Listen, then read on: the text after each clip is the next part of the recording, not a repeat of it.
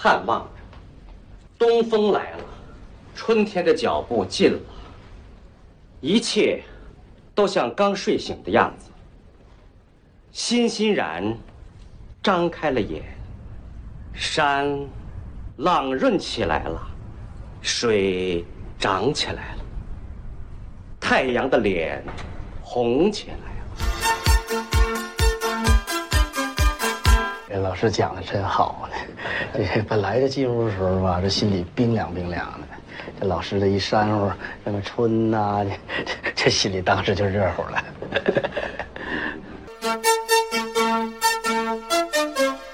不是我讲的好，主要是朱自清写的好。朱什么清？朱自清，哦也是你们学校的。你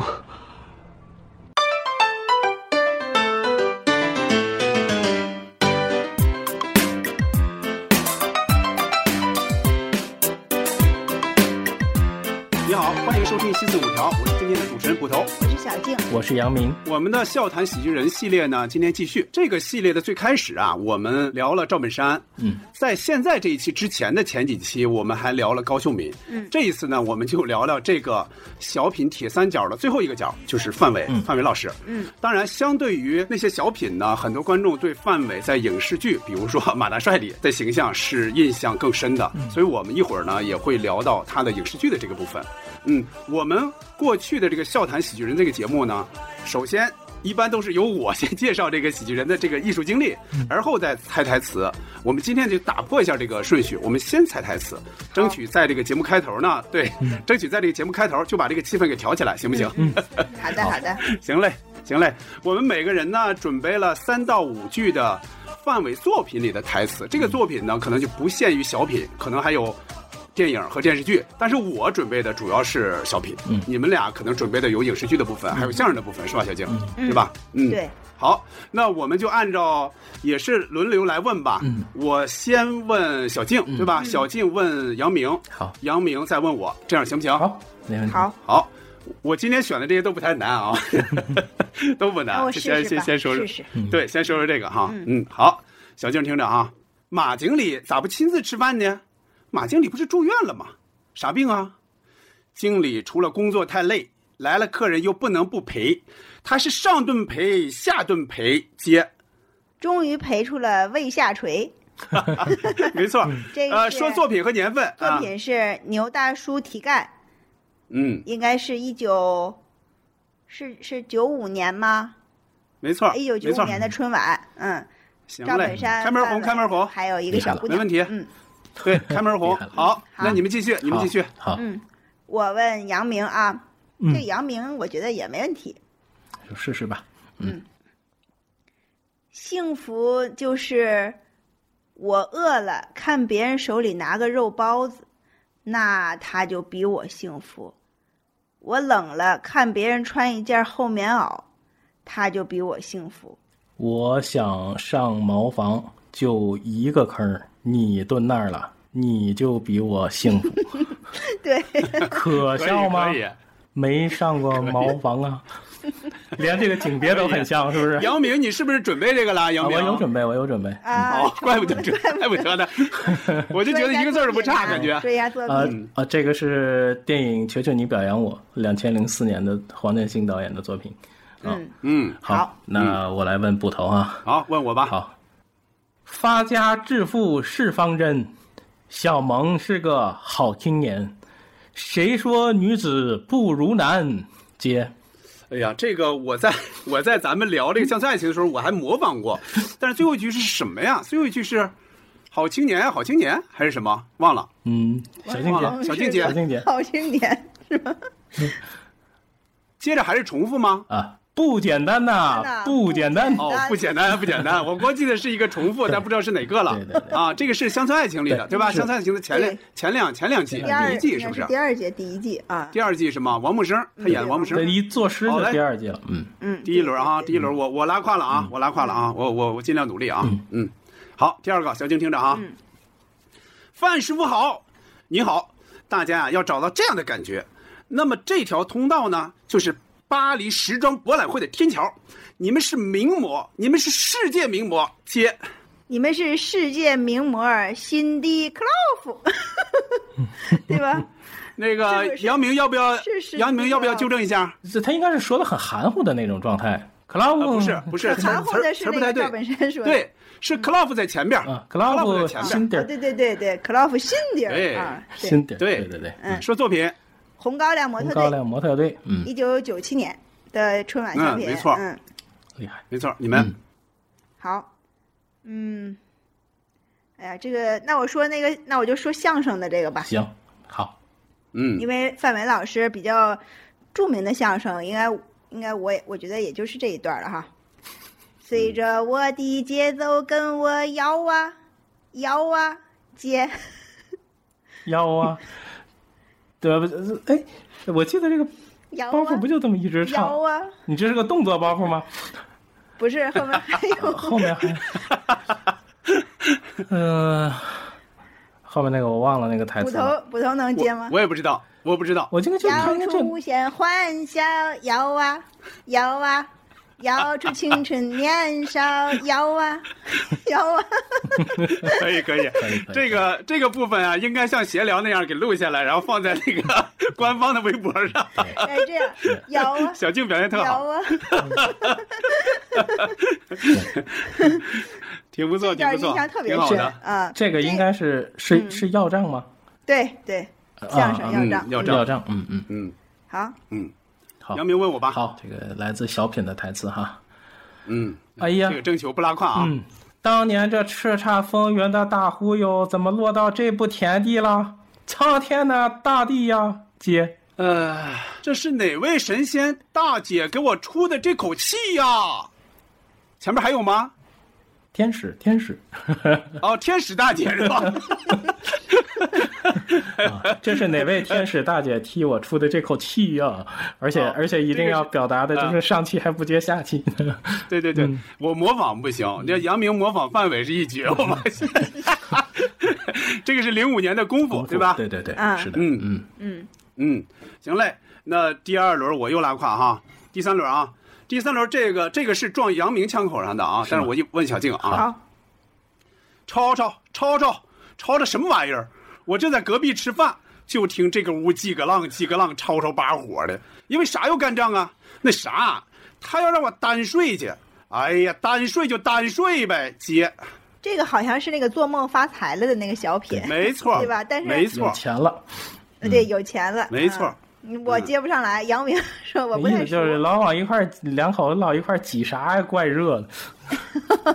对，对。呃，那么大岁数人了，对，往一起挤啥呀？死热的，他他因为好多好多版本不太一样，这一句好像。对吧？对对对，他演出的地方特别多。我听这个版本多一点。就是东北人，他特别喜欢，就是说人那个老吵吵什么的，就是说吵吵把火。吵吵把火的，还有几个浪，几个浪，几个浪，几个浪，对对，啊，你们来，你们来，好。嗯。该我啦。小金问我，对，嗯，好，这个简单啊，这你肯定简单嗯。大大哥，稍等一会儿，我要结个社，结。i c IP IQ 卡，通通告诉我密码。嗯天下无贼。没有 IQ 卡，报告打劫的，没有 IQ 卡。没有 IQ 卡。嗯，好，天下无贼。嗯，嗯，天下无贼。没错。嗯，好，那我问捕头哈。我来，嗯，我来，好，保安这块儿啊，咱们都属于道上人，见着像我这样大哥，抱拳，右手在前，知道啥意思不？表示尊重，握手，手指头微过去，表示礼让，就是夹着尾巴做人。坐有坐相，站有站相，站如松，坐如钟。接，坐坐钟吗？我学不太像，但我知道这个意思。杨明，你再学一下啊！站如松，坐如钟，坐坐钟嘛。对对对，这这是他那个来就是来定妆的时候，后来大家看到那个花絮，定妆时候的那个、那个状态就特别好看，特别有对意思马大帅，马大帅，对对对，杨明这个尺寸好，杨明，马大帅，范德彪。啊，行嘞。德彪。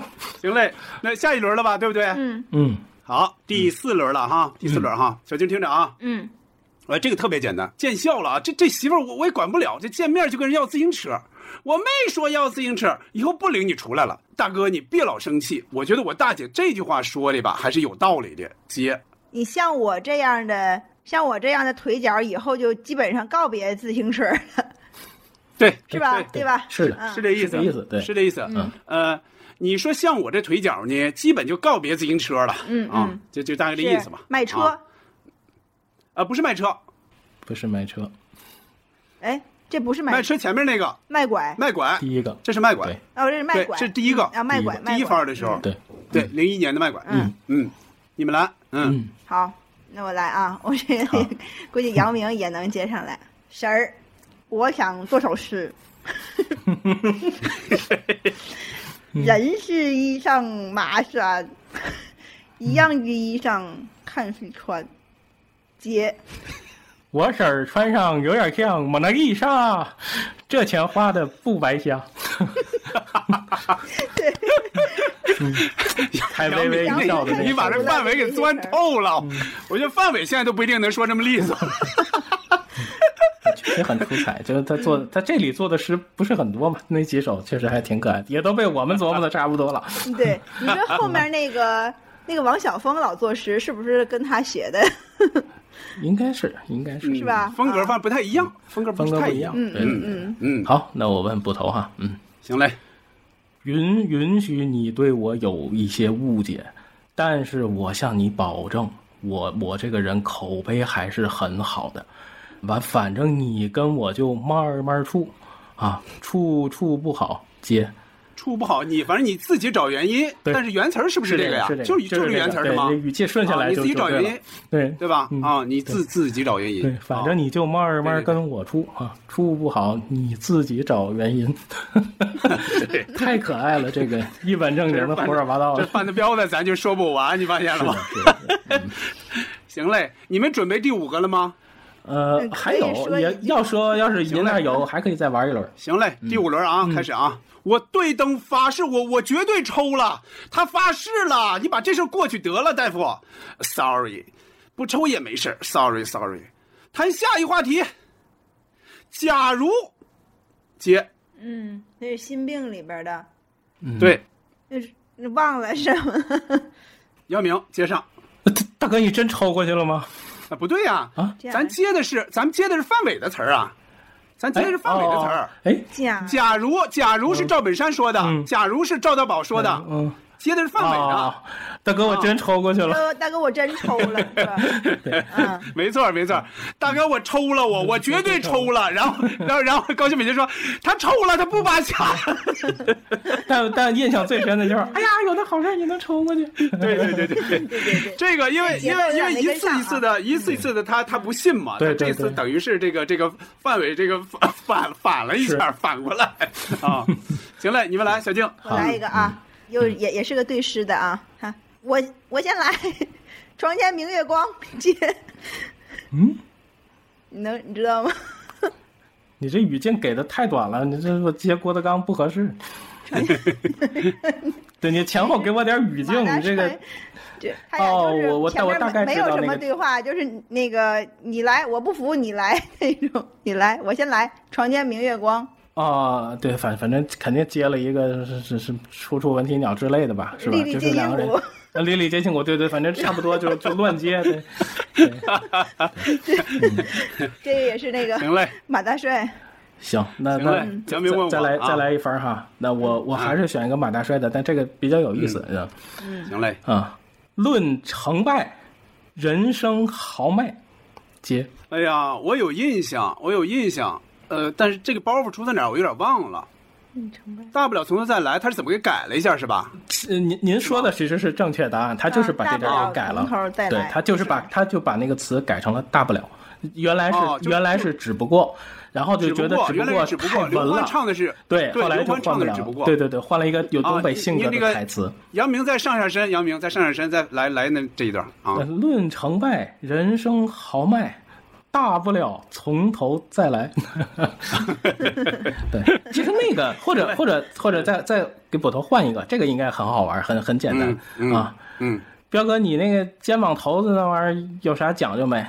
哎呀，那太有讲究了。这这叫纹身。今天今天天儿凉，我就不脱下来展示了啊。这啥呢？左青龙，右白虎，接这个我还真不知道。我知道前面这句我知道，啊但是后边是什么我不知道了。啊不知道小静知道吗？前什么后玄武什么那啥吧？对对对对对，他他其实更符合他人物，他就是变成了 前骷髅后玄武，就是他更像他自己的那个造型。对对，他就变了一个词，但觉得就特别符合他的人物性格。对，行嘞，行嘞 行那咱们现在五玩得轮好开心五轮过去了哈。嗯我这儿还有一个，我这儿还有一个。嗯，抢答吧抢。答，行嘞，这个这个我这个就最后不算包袱，它就是特别脆，就是一个一个的特别脆。咱们可以一人接一句哈，一人接一句，按这个顺序走啊。我说完那个小静接，小静说完杨明接，杨明再接完我再接接最后一个，应该他好像有那么三三四分儿，你看着啊。好，你别装了，从你一进屋，你分别用了苦肉计、欲擒故纵计、师徒配合砸车计、稀里糊涂突然落锤计，我只用了一计。接将计就计。将计就计。对嗯，对，接下来就是他他一人一句嘛，他俩一人一句嘛啊。两千两千五，你看，啊不是那儿，不是那儿，将计就计。然后这边马上说 送你一计，你一计啊，然后接着他那边又来一句走为上计。啊，嗯嗯，然后最后最后不送。啊，就是他他一人一句特干脆利落，但这块不是包袱，不是包袱，对对对，就是那个节奏感很很痛快。对节奏感很好。嗯对，没错。嗯。行嘞，你们还有没有储备的？没有呃，没有储备的，但是我想说一个好玩的，就是我在找资料的时候发现了一个挺有意思的事儿，就是有些网友他上传了一些倒放的小品，就是把整个小品倒过来放。就是那个你听起来那个声音就特别像俄语，就是从动作到语言哦到行为模式，就是你你熟悉的这个一切就突然发生了一些变化。尤其像小品《心病》里头，底下有一个弹幕写的特别好玩，他说：“终于让一个三百万的富翁接受了这三千块钱。”啊，这是个非常有意思。反过来了，反过来了。他他对他他其实有很多小品，他倒过来放，特别有意思。你们看看，就特别熟悉的环境全变了啊！魔改就给魔改了。对，啊特别特别有意思。行嘞，嗯行嘞，神奇。嗯今天开这个头儿也挺好的啊，咱们就是这次决定了，就把这个台词部分提前嘛，等于我估计这个效果应该是达到了，尤其是杨明 发挥出色啊，光彩照人。好嘞，那接下来进入一个比较安静的这个段落哈，我先大概介绍一下范伟的他的一个喜剧的一个经历，接下来咱们再评价他的这些作品啊。范伟，一九六二年生于沈阳，从小喜欢相声，十六岁跟着东北相声名家陈连仲学习相声，先进的是葫芦岛的锦溪曲艺团，后进入铁岭民间艺术团，再后来又调入了沈阳曲艺团。在曲艺团呢，范伟作为逗哏是说了十几年的相声了，表演过《无事生非》《五几年》，还包括刚才小静提到那个《要账》等很多相声。九十年代初，范伟开始接触小品表演。一九九五年，第一次登上春晚，和赵本山表演了小品《牛大叔提干》。从那之后的十年，范伟连续登上春晚，表演了《红高粱模特队》《拜年》《将心比心》《卖拐》《功夫》等不少小品。相声和小品之外，范伟在影视剧中的表现也非常抢眼，主演过《看车人的七月》《芳香之旅》《耳朵大有福》《不成问题的问题》等电影，而且多次获奖，还演过刘老根、马大帅、老大的幸福等电视剧。大概是这么一个履历吧。啊，行嘞，那接下来呢，咱们就就是每个人大概轮流说说发发言，就说一说他这些作品。咱们先从这个相声开始说哈。范伟呢，他是相声演员出身，你听过他表演的哪些相声？你是怎么评价的？小静先来吧。嗯刚才听捕头说了哈，那个范伟是跟著名的曲艺相声演员陈连仲学习相声，然后我听的比较、印象比较深的，其实就是他俩合作的那一段要账。嗯，呃，然后后面还有一段是他和别人合作，一个叫《五几年》吧，这两段我是听过的。呃，也是在知道范伟老师之后，就是说看过他的很多小品了之后，才知道他是相声演员出身，然后才去找了这个相声来听。呃，特别是《要账》里面呢，呃，他这个范伟老师说自己这个名字嘛，他不是姓范嘛，是说是小范儿。然后其实这个梗后来在 总在那个他那小品里也被用模特队里边，模特队里边用过。嗯对，啊。然后那个，我觉得哈，范伟老师的相声呢，从他说相声就能看出来，他是一个非常有表演天赋的人，他也挺有这个表演的欲望。他的这个相声，嗯，我们现在能听到的基本上都是那种创作型相声吧。呃，从他的表演的节奏上来说，我觉得没有特别突出的个人特点，但是他的模仿能力很强。大家在他说相声的时候就已经能看出来的，比如说他要账五几年，他里边都会模仿到各种人物嘛。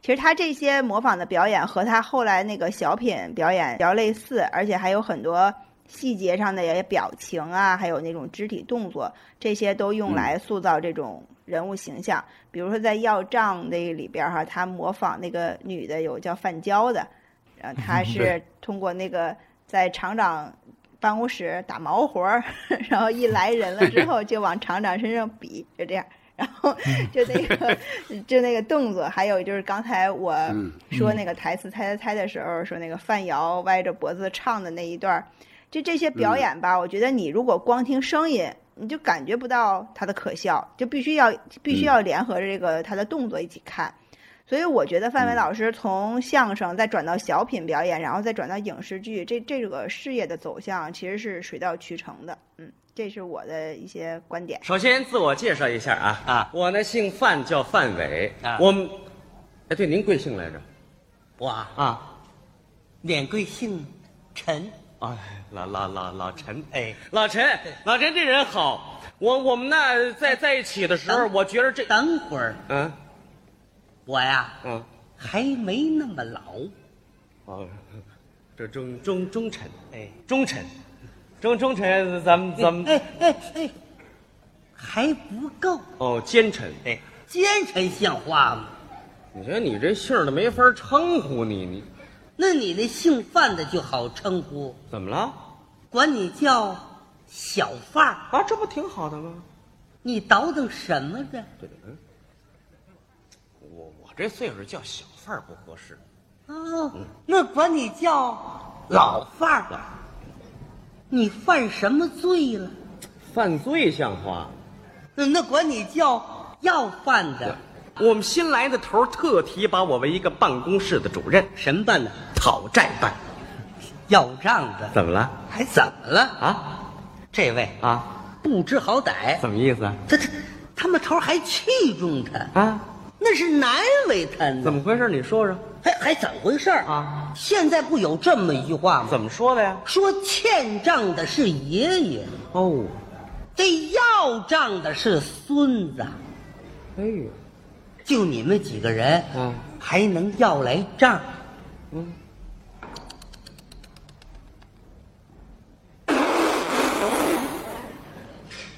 谁把你气门芯儿拔了？一般人要账难，换我们讨债办的几个人就不难。那你们那几个人都有谁？没说全姓范吗？全姓范。主任我范伟，副主任范瑶，男科员范病，女科员谁？范娇。最喜欢你说的相声了。用语言表达就可以了。这不是头几天我还听你一段相声呢，听完怎么样？哎呀妈，把我逗得半夜还咯咯直笑呢。哎呦，深更半夜别把孩子吓着。哎呀，你看你平时也这么幽默，该死的，你真坏。随着我的节奏跟我摇啊。摇啊，摇出无限欢笑；摇啊，摇啊，摇出青春年少；摇啊，摇啊，就这么摇到第五天，财快可再也不要回扣了。怎么呢？一共七个人，六个人都这模样了，全摇上了。是看了小品之后，我又去找了很多的相声来听。那跟他师傅陈连仲在一起那几个。相声段子，我还觉得特别反映当时的那种时代的特色，就是像刚才提到的要账是吧？就是一个讨债办的一个故事是吧？他们这啊，应该是可以名副其实的用 F 四来来说了是吧？就是 范伟、范伟、范聘、范建、范瑶啊，就是这个 F 四，就是在工作里面发挥自己的特点跟小聪明，最终达到了这个这个很好的这个办事的效果啊。我也是从那个冯雅可宪老师上传的那个资料里听了一部分范伟老师其他的作品，其中有一段叫《看厂长》，就非常惊讶的发现他跟严月明老师、贾成博老师他们一起合作过，而且这一段就非常像要账，只是把要账里面一个人模仿三到四个人，就是变成一个群口的相声，也是讽刺奉承领导的这个歪风。我说厂长呀，哪能让您找我们呢？我们应该主动找您呢，找您好好谈谈呢。那咱们就好好谈谈呗。毛病啊？啊！您瘦的极有风度，您瘦的气质不凡。您看您呐，眉清目秀，温文尔雅，怎么看怎么像个大家闺秀。行，我是男的。哎呀，爹，你是男的呀？哎呀，老天爷呀！一个男的怎么居然长得这么美丽呀？呀呀呀呀呀！大伙瞧他这酸劲儿哎！我知道我很酸啊，因为我吃醋了，吃，因为我嫉妒了。嫉妒谁呀？我嫉妒你家我妈呗。什么？你直接说我媳妇儿多好？对你媳妇儿，哎，我妈，这不哎呀你非带这个不行啊？对，你嫉妒他什么呀？哎呀妈呀妈呀！你怎么找了一个这么英俊潇洒、巧夺天工的老爷们儿呢？嗨，这都什么词儿啊？我可早就知道你这厂子有这么年轻人啊！你听听刚才那么那个鸡皮疙瘩都起来了啊！你像什么样子？上哪学的这套？上哪学呀？啊，说话拉拉扯扯，云山雾罩，你学这有用吗？你呀，爹，你得走正道。哎，人间正道是沧桑。哎，懂吗？你批评爹吧。哎，不是那个，爹，你批评吧，你批评吧。你像话不像话呀？嗯我告诉你，我你就这样，你再想溜下没门了。哎，告诉你，出去，爹，出去，爷爷，出去，祖宗，出去。他妈这孙子。啊那，另外他跟他师傅的打电话里面，呃，这是一个小段儿，用他前面跟他儿子就是很妙趣横生的去解决吃饭的这个问题，跟他嘱咐他还说家里面的那些海陆空的食物千万不能用烤箱给他烤着吃，而且呃，在手机没电的时候，他去找一个大爷，发现这个女的能随便打电话，男生就必须要找找地方打电话。包括其中有一个包袱叫你给他两毛，外面给你两毛，我给你十块，但是大爷说这不是钱的事儿，他就说对，这不是钱的事儿，这是我品种的事儿啊。后面呢，就是通过一些有意思的笑话，到最后讲了一个还是一个比较感人的一个故事。这个应该也是范伟老师他的创作能力应该是还是比较强的。那自食其果这个。段子我是听了是挺有觉得很有意思，而且这个作品反映的时代就是更年轻化，维修维修手艺人哈，就是坑蒙拐骗，叫他这里面好像就叫看下推宰，就用这个招儿，但最终这个事情还是因为跟自己的生活。卷在一起，就会形成了一个特别有意思的一个因果的一个笑话。它里面有个桥段非常好玩，说老太太颤颤巍巍的来修电视，他们家电视坏了，就告诉他你把电视拿来，然后再拿五十块钱修理费，我保证你今天中午十二点之前能看上电视。他说啊，你怎么有这么大的把握？那天报上都说了，今天上午 停电啊，就是有很多这样的很有意思的这种小的包袱。我们邻居头几天才给我们介绍的，刚介绍就结婚呢。你哪知道啊？这小何姑娘的条件，我可足足选了八年呢。这这小何什么条件？跟我是同行。你是干什么的？我呀，四个字，什么字？看下推宰。哦，你是杀猪的，你是宰驴的。嗯。这怎么说话呢？修理家用电器的，这修理家用电器跟看下推宰有关系？关系太大了。比方说啊，你上我这修电视，嗯，我首先要看你是不是外行。哦，这么个看？对。那下呢？我一看你是个外行，我就把你电视的毛病说的血呼啦的吓唬你。那推呢？等你一害怕，咱们再欲擒故纵的往后推你几天。那宰呢？直到把你推的花多少钱都不在乎了，咱们再乐乐呵呵的把你一宰。哦，这么个看下推宰呀、哎，你说小何没有我的才能吗？我不可能啊！像你这样的缺德的人才不多了。没关系，啊慢慢培养呗。我说你还要你这脸吗？不是你要给我个十万八万的，这块臭肉也可以不要。这什么人儿啊？这是明天是二十六号啊我和小何第一次约会啊。二十七号开始传授看下推宰的要领。嗯，二十八号照订婚照。嗯二十九号上午结婚。哎，下午生小孩儿。哎哎哎，这醒醒怎么了？醒醒！啊！呀呀呀呀呀呀！这什么毛病啊？大爷，大爷，你听我解释啊！我我可不是说看您来了我故意宰您，其实别人来我比这宰的还厉害呢包。括看到他跟其他的演员合作，呃，范伟跟可君老师，啊、那位老师我我看的是一个视频的版本，我挺喜欢这个捧哏演员的，就是他的那个节奏、表情，他的长相，我觉得都特别可爱，里面的包袱也很好玩儿。他就是就听说他老丈人是钢厂的，然后就想办法穿针引线的想把东西弄出来，后来是水缸的缸哈、玩了个谐音梗，嗯，反正有一些歪点子吧，其实还是反映那个时代金钱至上的那种感觉，嗯。还是挺好听的。啊，您在这儿演出呢？嗯，说实话，我也是刚来呀。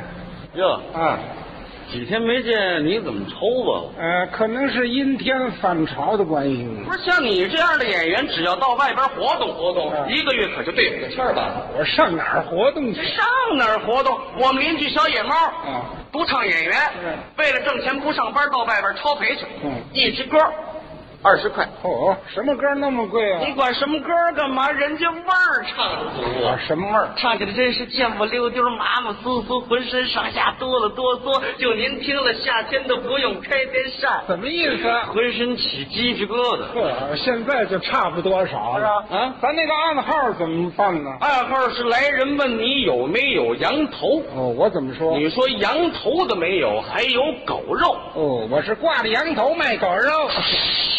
五几年也有听，嗯、但是这个里面我觉得可以带入我的观察，就是我我发现其实那个时候长辈其实他们在讲故事、分享事情的这个语气，其实真的和这个挺类似的，包括用的一些流行歌曲的这种角度、结构，挺像马志明老师的那个看不惯。对他什么都看不惯，就是这样的。嗯，对他他里面有几个也挺好玩的哈，就像咱这岁数，谁家没几个败家子儿？还有那个那个 吃面包喝牛奶，我说这个年轻人不孝顺父母没人味儿，那天天都喝牲口奶。那里面的包括觉得放到现在都觉得还挺好，都挺好笑的。嗯我觉得范伟老师他是一个就是比较迎合时代创作的这样的一个相声人，就在他的相声这个阶段，他那个舞台上。表演有很多都是比赛，那个力量特别行，当然也有很稚嫩的那一面，但有很强的那种表达。就看，但有的时候那个镜头我看起来又很像刘刘老师，但俩人感觉会有一点像那样哦胖乎乎墩墩的那种，嗯。所以就对于范伟老师，我觉得相声应该是他成功路上的这个训练跟基石。他好像自己不是特别看后面的访谈，他好像说到不是特别享受这个说相声的那个过程，因为那个角色没错跟小品那种跳进跳出，他可能更接更适应于后者，他可以更好的释放，所以呃，所以他后面的一些成功其实也离不开之前这些相声的创作和锻炼，不同。没错，杨明说的对，相声肯定是给了范伟最早的那种表演的自信。嗯不过他确实说过，不止一次说过，他自己其实更适合钻进人物去演。因为相声是跳进跳出的，我不知道我跟那个那个杨明刚才表述是不是一样的？嗯，我看的报道是他自己更愿意去钻进人物演，而不是像相声那样跳进跳出。因为咱们平时听到的相声，基本上就是我上来，我先是演员，然后再钻人物。他是有往往是跳进跳出的，又讲故事，又评论这个这个角色，是所以他是那样的。所以他后来是更愿意多演小品了。他觉得相声那个阶段呢，只能说是他的一个起步。当然，他也也是表现不错的啊。你们刚才说比较细，我大概再点一点哈。我小时候呢，在广播里听相声是听了非常多的，但是听没听过范伟的相声，现在有点印象不深了。因为咱们之前不是聊过巩汉林嘛，巩汉林的相声我是有点印象的，就是小时候听的。但是范伟的真是没什么印象了，就是在后来他小品成名之后，咱们在网上不是能听到他的早年作品了吗？这才开始往回听他以前那些作品，包括什么要账啊什么之类的。要账这个说的其实就是企企业的三角债嘛，因为现在说这个词儿就有点儿 就有点儿就是太过于古老了。那会儿是你欠他的，他欠他的，他又欠他的，就是他们就互相要要要账，就是这样互相欠着三角债。新朝商人范伟在这个对，没错，新潮商人对，有点像这个范伟呢，在这里边就不断变换各种人物嘛，有有男有女，尤其是模仿女的，就模仿的很很很有笑点，对吧？想尽办法到各个地方去去要账，把握这些人的这个形象和特点。一九九三年，范伟带着这个相声是参加过当时的叫中国相声艺术节，当时他是获得了表演的一等奖。所以你看，九三年他相当于在全国。成名了，大概是。当然，这个成名呢，可能更多是在相声圈成名，对吧？他不像说我整个登上春晚了，对吧？我整个让全国人民知道，其实那会儿还到不了那个程度。另外，吴几年呢，他其实是一个正能量的相声，对吧？他是把现在的生活过和过去进行一个对比。对，从这里边的表演，其实确实能看出来，他是非常善于观察和模仿的。就很多人的说话的状态，你仔细揣摩的话，哈，他是有一点儿。有一点什么影子呢？就是后来塑造的，像药匣子啊、什么范德彪啊，他是有一点点痕迹的。当然不能说完全成型，肯定是没有完全成型，但是是有一点点的，就是他提供了一种可能是能看出来的。儿子管爹叫外号，你爹不踹你？我爸喜欢他这外号。你爸这外号叫吴几年？吴。就是五十年代那五几年，而且是张嘴五几年，闭嘴五几年，五几年哪儿都比现在好，现在哪儿都比五几年差。你爸爸可够典型的，就连平时一唱歌都不唱现在的歌。为什么？现在的歌那叫啥呀？那就怎么着？哎呀，逮谁爱谁，见啥爱啥。这老头听不惯。让我一次爱个够，你爱狗干啥玩意儿呢？五几年的歌，哎，他这外号就打这儿来那是嘁哧咔嚓，有啥说啥。唱两招。嘿啦啦啦啦，嘿啦啦啦，这就来劲儿。天空出彩霞呀，地上的娃娃香妈妈。妈妈妈妈的吻。稳住问问我爱你有多深？我妈，我咋也爱上了呢？你问谁呀？爸，你像咱这岁数，谁家没几个败家孩子呢？那嗯，败家孩子谁还没几身名牌呢？你们现在年轻人怎么着？是穿着名牌，还得吃着名牌。我们吃什么名牌了？啊，吃什么了？不说别人，什么？就说你那伙伴，俺们家那范伟吧。怎么着？头些日子搁那农贸市场逮两条活蹦乱跳的鱼，嗯嗯，非要给我做。什么糖醋活鱼？哎呦，名菜呀！名啥呀？整的半生不熟，放桌上鱼嘴还直嘎巴呢。吃的就是这嘎巴嘴劲儿，对不对？我是一口没敢动。你怎么不动啊？你一下筷子，鱼嘴真骂你呀！鱼 能骂人？你没看那雨水嘎巴嘎巴嘎，那就是骂人呢。怎么骂的？骂骂骂！人也太狠了吧！那现在哪儿好了？哪儿好了？随便举个例子吧。早晨起来，我吃面包，我喝牛奶，好不好？嗯嗯，好好，好不好？我说年轻人不孝敬父母，没啥人味儿嘛。赶紧天天喝那生狗奶呀。胡联系。那五几年好的跟我们说，对不对？五几年好东西有都是，你们听吗？你们什么事儿我们不听啊？京剧，京剧又串京剧那去了。多好的艺术！嗯，你们小年轻的有几个坐园子里好好听一听？京剧不错，节奏慢，我们坐不住。五几年，嗯，马连良马先生，嗯，那《空城计》唱的多满呀！肯定要唱。来了。我正在城楼观山。哎哎哎，哎哎，这嗓子怎么回事？嗓子都不如五几年了。行嘞，嗯，那咱们说完了范伟的相声呢，接下来说他的小品。但是这个问题就在于呢，咱们之前在说到赵本山、说到这个高秀敏的时候，其实这些小品大概都聊过。对，所以这次聊呢，那就看怎么避开，或者说就换角度来说啊，咱们每人。大概说那么两三个吧，好吧，小金先说吧。先说一个春晚上的小品《红高粱模特队》啊，这个小品呢是赵本山老师和范伟在一九九七年春晚合作的。这个小品不能算是本山大叔非常优秀的作品，也可能还不是被很多人认可，因为这里面当时当时本山大叔在创作的时候，他就觉得这里面的矛盾冲突点就是非常少，土洋的碰撞，他觉得引发的笑料。不太够，而且这个小品呢，是从那个场面上和人数上，就是属于赵本山比较少有的大场面的这种形式，而且还有一些歌舞表演占了很大一部分。但是为什么我提到这个作品呢？就是因为里面的这个范伟，就是从范伟的这个他所有的这个台词上来看哈，基本上他说的这些台词都没有太多的包袱，但是他的形象和肢体语言相比以前演的，不管是秘书也好，还是司机也好，还是有还是有挺大的突破的。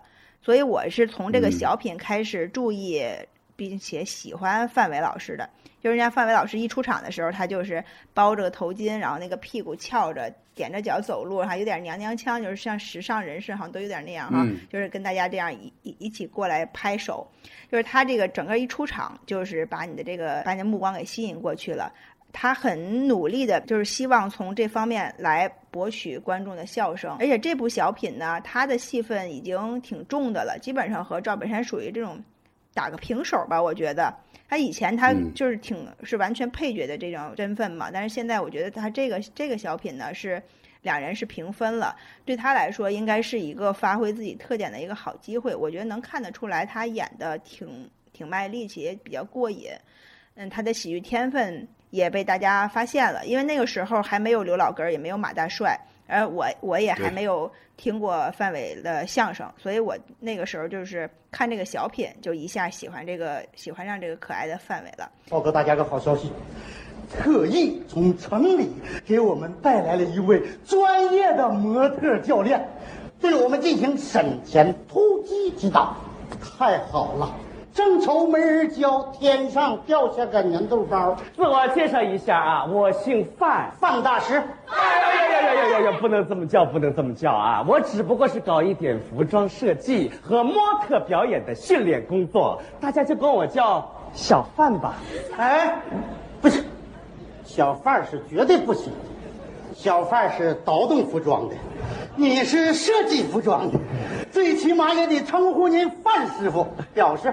哎，大大大家好，大家好，大家好，大家好。基功就是基本功，说白了就是模特行走的基本步伐。从仿生学这个角度讲呢，就是猫步。大家要找到这样的感觉。那么这条通道就是巴黎时装博览会的天桥。你们是名模，你们是世界名模，你们是世界名模，克洛夫辛点儿。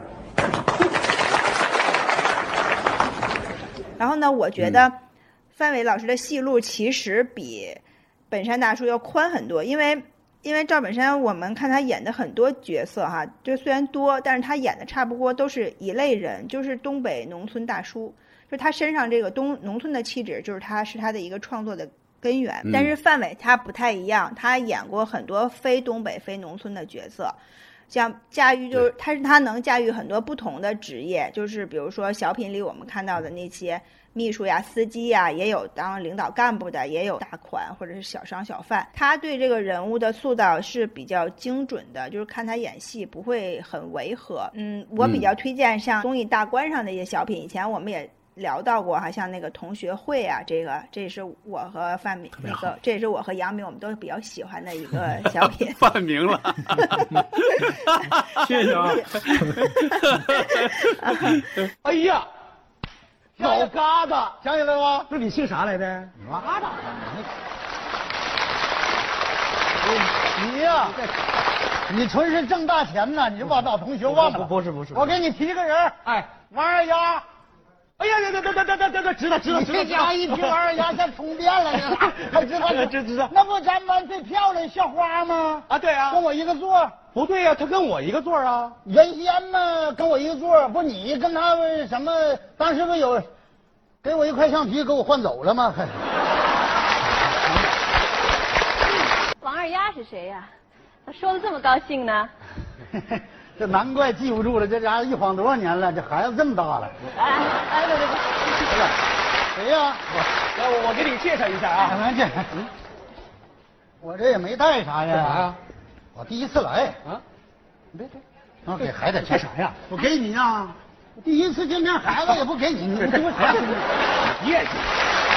你咋这样？我给孩子行了。哎，能你在干啥呀？你瞧不起我干啥？我也不常来挠。好好的买书包，好好学习，记住吗。老爸，我告诉你，你知道这是谁不？这老几呀？什么老几呀？这是我媳妇儿。我是他媳妇儿。媳妇儿，真假。老 疙瘩，啊，老疙瘩你好，贵姓？呃菜，菜饭儿光剩吃了，这是。你装啥呀？你说你到我这儿，你装啥呀？你有啥实力在这装啊你？是我跟你没法比。妈呀，你还跟我比你？就这房子，多大面积知道不？不知道。这沙发多少钱一套知道不？不知道。领带啥牌子的知道不？嗯。背带怎个事儿知道不你？你代替裤腰带。你咋还跟我比？呃，还有一个是一个系列故事，居委会的故事。哦，对，这是一个系列喜剧，在那个东丽大观上连连续演了很多期，有点像情景喜剧。呃，范伟呢是在这里边演的居委会新上任的范主任，就是他上任之后帮居民解决很多问题嘛，邻里纠纷呐、鸡毛蒜皮的这种事情。然后这个这个小品里还有刘丽丽啊，像句号、洪建涛，反正每一集这几个人是是轮流上的。然后其中有一集特别难得，我觉得是叫宋锦旗，有一集就是有四位老艺术家，马增慧、金雅琴、呃金钊、刘淑萍，就是四位这个老。女性老艺术家，他们同台说那个三句半，有兴趣的朋友呢，可以去 B 站把这个系列找来看看。其实有点像这个小品版的那种，像马大姐呀这样的故事吧。哎呦，这四位大妈怎么回事？抄家伙就来了。居委会办实事，为民服务办好事儿。大娘求你们一件事儿，什么事儿啊？找儿子。对，我们找儿子。我说大妈，唱了三句半找儿子，真新鲜啊！我得赶紧录下来。呃，各位大妈听我说，你们的儿子实在多。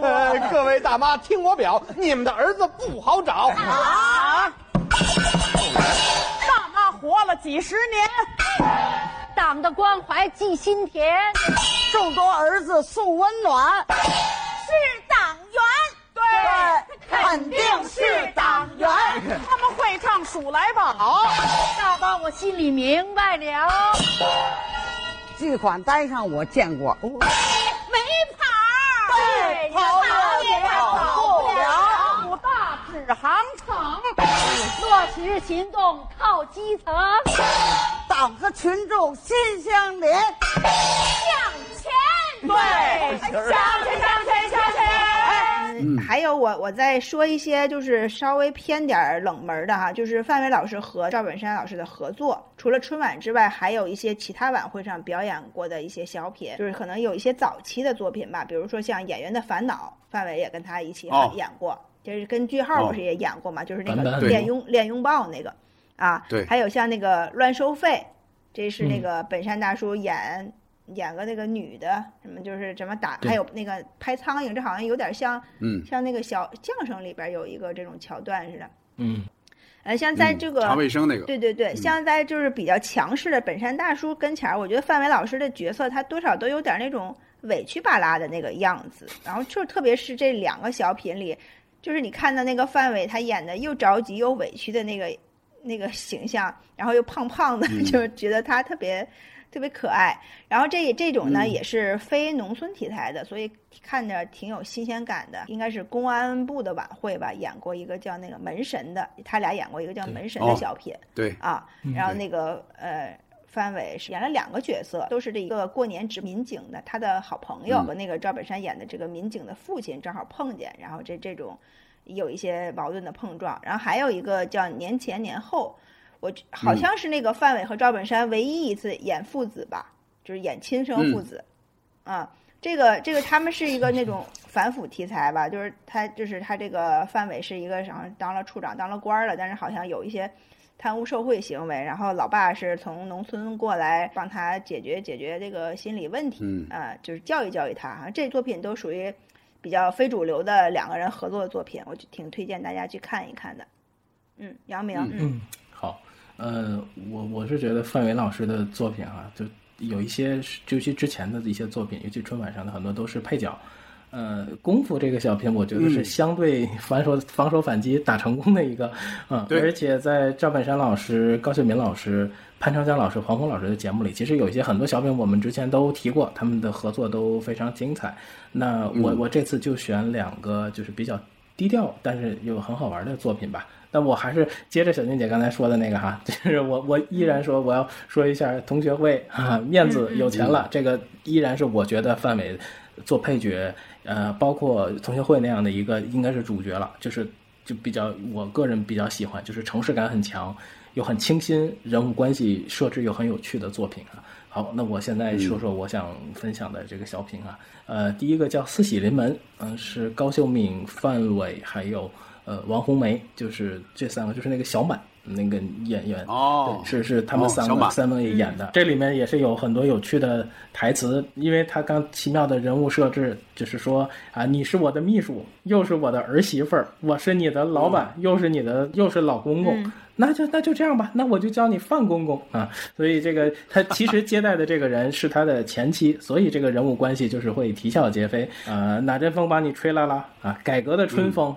哎呀，这风挺硬啊。儿子说服装集团来呃董事长来投资的，原来就是你呀、他没说来投资，他说让我来扶贫啊，就是，嗯嗯，然后他说要准备给他打两百万，他说哎呀，我原来有六万资产啊，再加上你的两百万，我加一块儿，那我就有一百九十六万了。他说不对，那你怎么这个账头呢？他说我还欠着饥荒呢。我说这男人就得讲信誉啊，反正就是里面会就是以范伟的那种人物的性格，再加上高秀敏那种外放，两个人又是一个夫妻关系，啊、慢慢的要让他们再复合，反正是最后是一个大团圆的一个结尾。嗯，老板驾到，嗯，未曾远迎啊。欢迎老板前来投机呀、投资，投投机呀、整那虚头巴脑的干啥呀？玩儿立个扔呢？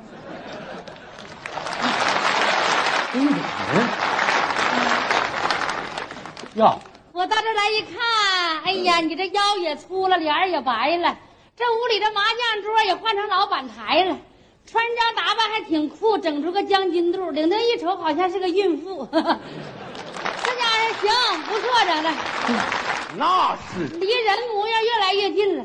男人嘛，就得有事业，就要长志气，走自己的路吧，让前妻后悔去吧。哎，咋没看着老板娘啊？这不正愁着呢吗？还没有啊？没有那就好了。自从当上这个董事长，哎呀，这些小姑娘把我追的，白天追，晚上追，半夜三更敲门挠门，一个劲儿追。我说你那门有个大窟窿呢。是，我一看，何必让这么孤多的姑娘为我流泪呢？干脆随随便便的选一个吧。还挺幸福吧？幸福啥呀？幸福大劲儿了就是痛苦。那她长得不漂亮啊？不是，长相挺漂亮的，要不然我能这么闹心吗？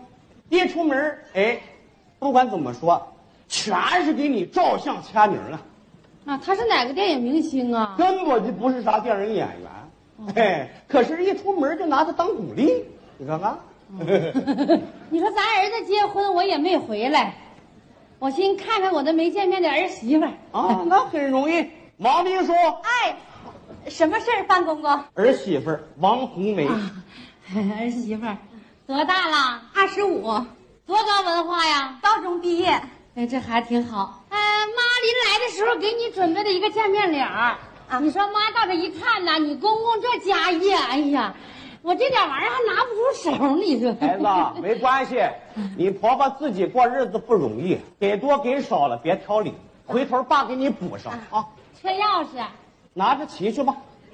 哎，这可不能骑呀、这是一台进口轿车，宝马。咱俩离婚以后吧，我就不想再结婚了。那对，那么大岁数了，啊，你说自打我评上十大女杰之后，那追我的人，你说太多了，呢你。不要脸。你说被我拒绝之后的男人吧，有的喝酒闹事，有的上大街上乱跑，有的甚至要跳楼自杀。你说咋那不想磕碜呢？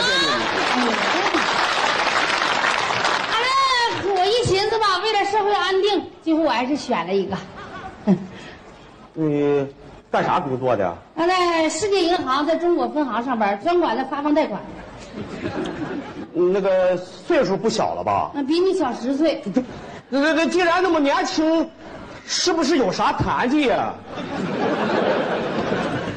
残疾倒没有，反正就是长得丑。你看看，嗯、我的星期礼拜啥我都不敢领他上街，那就别我一领他上街，大伙就围上了呀！哎呀妈，吓得直喊：“周润发来了，周润发来了！”你说这就围上了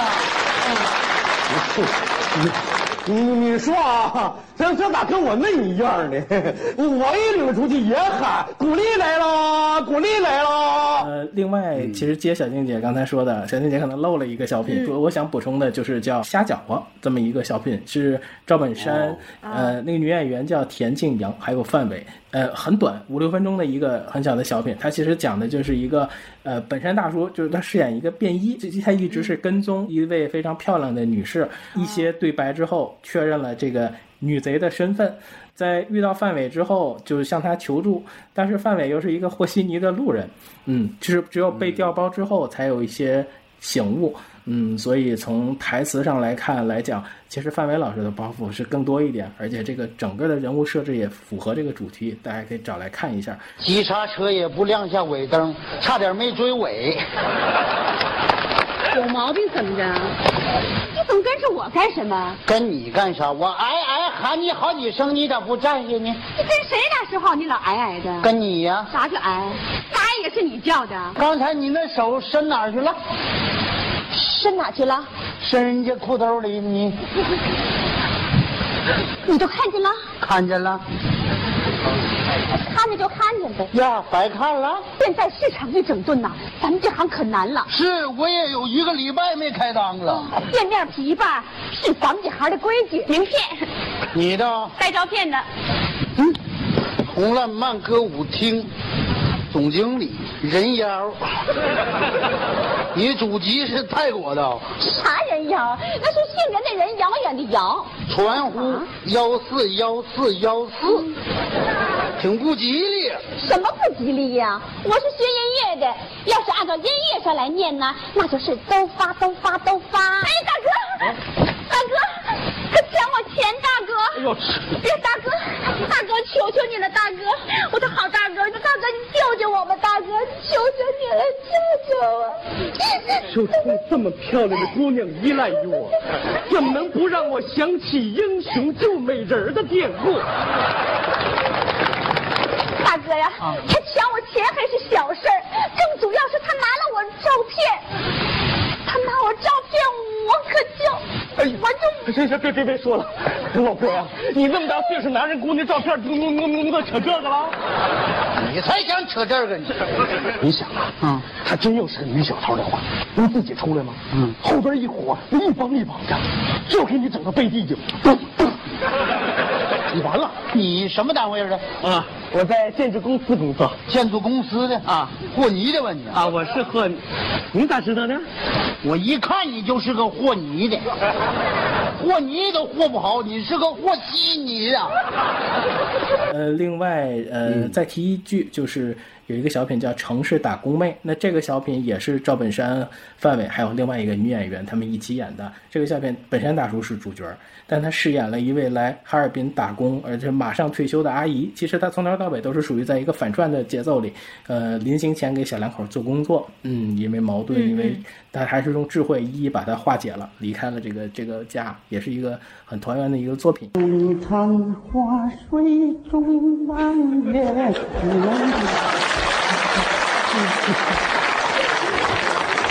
借我借我一双慧眼吧，我要把你看得清清楚楚、明明白白、真真切切。当保姆干的挺好，儿女们捎信说啥要接回去养老，还没等走呢，这两口子也不知道因为啥，那仗打的又是挠又是咬，咋说也不好。走吧，走不了；不走吧，孩子们还往回走。你说家里也是找啥？今年六十一，刚过更年期，正是好时候，找啥玩意儿？你说？我不化妆，不等于给咱京城人民抹黑吗？妈呀，这撇真抹黑了！大娘家里来电报，嗯，让大娘回家养老。我说再雇个保姆，这有啥错啊？这个那没错。那你非要雇个小姑娘吗？每星期我上四个夜班，那时间长了，不放心。你别把人想都那么卑鄙啊！那那我要雇的人你怎么不用呢？是啊，你非要雇个小伙吗？大娘，你就因为这点事儿啊？啊，正常。我跟你说，这叫啥呢？这叫爱情爱到份儿，是咋整都出事儿。就是因为范伟老师前面的作品太出色了，嗯，我只能是在找一些补遗，但是也很好玩的一些作品。另外，我想 犯一个规哈，就是我想我在找资料的时候看到了一个我非常喜欢的广告，我就把第三个这个作品，我把它作为广告来聊一聊，就是郝进道的那个呃上汤大骨面。嗯，大概是两千零五年，这是我那个时候看电视印象特别深的一个广告。因因为这个广告里面它集合了很多小品、电影的一些梗。然后这样去都用在一起拍了那一个广告，就是这个一群孩子跑到这个胡同里，就一块喊拐了拐了拐了，然后范伟就是 四十五度角那样看着，我不知道你们有没有印象哈，就是这个就是一个一个就是凝视的一个角度。后来他受到刺激之后，我要绝拐，我要煮面，然后就把那拐就整个放 放到那个锅里面，上面就是就是煮啊，就是也是吓到邻居，也看着那个好的那个动作之后，所有的鸽子都飞起来了，邻居。就是像功夫和少林足球一样啊，就是在围观，造型也很像，然后有一些特效，就是在揉那个面团，就很像周就是周星驰的那个致敬啊，然后就煮着那一锅沸腾的汤，又像《黑客帝国》一样，他跟那只鸡在胡同那个 空中那样去去转，嗯，就是吃了一大碗的面。很多人说范伟你忽悠我们呢，这就是。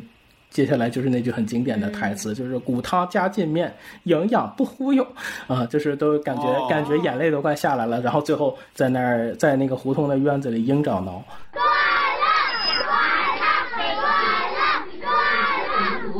我要绝拐，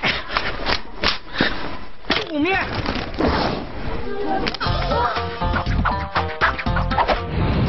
好面不止大骨熬煮。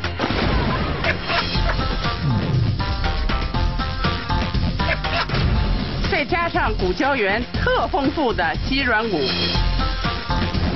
鸡蛋和面爽滑筋道。范伟，你忽悠我们呢？骨汤加劲面，营养不忽悠。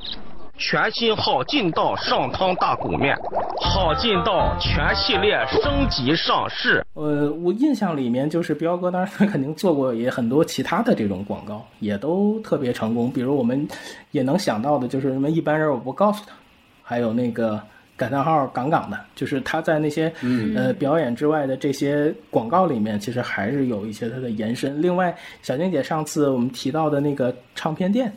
就是来派的那个音响店里面有一张那个赌鬼乐队的那个专辑，就是他的黑胶是范伟老师做封面的那张，我觉得那个也挺有意思的。其实仔细想想，范伟老师受大家喜欢非常正常，你手机里都一定都会有他的很多表情包嘛，所以我觉得他，所以他肯定是 除了小品和小品之外的很多形象都会一直记得。包括你现在看那个 B 站上很多。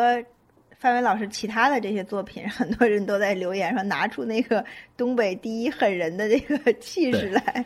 他有太多的外号，跟着不同的时间段，然后不同的表演，不同的人物，包括特别也说在街上都有不同的人，一听那个喊他的时间就知道他看了什么。这个这个其实作为演员，我觉得还挺幸福的。对对对。嗯嗯，小静刚才说到那一点，我觉得挺有道理的。就是他说到了，就红高粱算是范伟的在春晚小品舞台上的一个小的拐点。这个确实也是，因为他在之前你看演什么三鞭子也好，什么大牛大叔提干也好，他都是演的有点像一个工具人那种，对吧？就基本上不出彩我基本上一个包袱没有。但你看红高粱里边，他即便是没有什么大的语言包袱，但是肢体上各种的是吧？什么辛迪克劳夫这种，他是起范儿的，他这个还是能看出来他的一个表演性确实出现了一个小拐点了。你看九七年演这个，九八年就开始演拜年了，对吧？慢慢慢慢什么什么这个这个之后的这种呃铁三角都形成了，确实是越来越好的一个状态啊。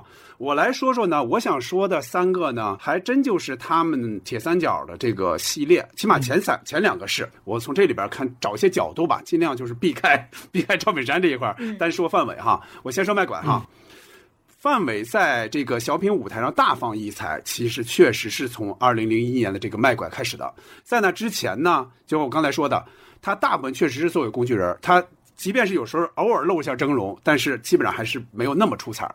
卖拐就让观众不仅看到了赵本山，还看到了范伟的好。首先，你看他最主要，他语音上、口音上就产生了一个非常大的变化。他说话就带着性格，就带着这个人物的性格。他不像过去那么平常。哎，我就比如说什么，你像三鞭子里啊，或者那个题干里边，那基本上那就是一个平常那么个人嘛，基本上没有什么包袱那种。台词量在卖拐里边，他也多了很多，包袱也有了一些。尤其到了后半程，他很多话说出来，他都是一个非常响的包袱，因为那个气氛已经到那儿了。他说的很多话都非常响，比如说，基本就告别自行车了，是吧？同样是在一起的两口子，呃，做人的差距怎么这么大呢？就是对，就这些都是很响的包袱，包括那谢谢啊，按理说谢谢啊，根本就不是什么大包袱嘛。但你看在这儿，谢谢啊那句也响了，这说明他就是找到他的一个状态了。接着说第二年的卖车。卖车呢，它在内容上的这个原创性其实是远远不如卖拐了。它大部分的这个脑筋急转弯，我不知道你们那会儿是什么状态啊？它那里边很多脑筋急转弯，我是听过的，我之前是听过的。就看这三个人演，你当然会觉得很精彩了，对吧？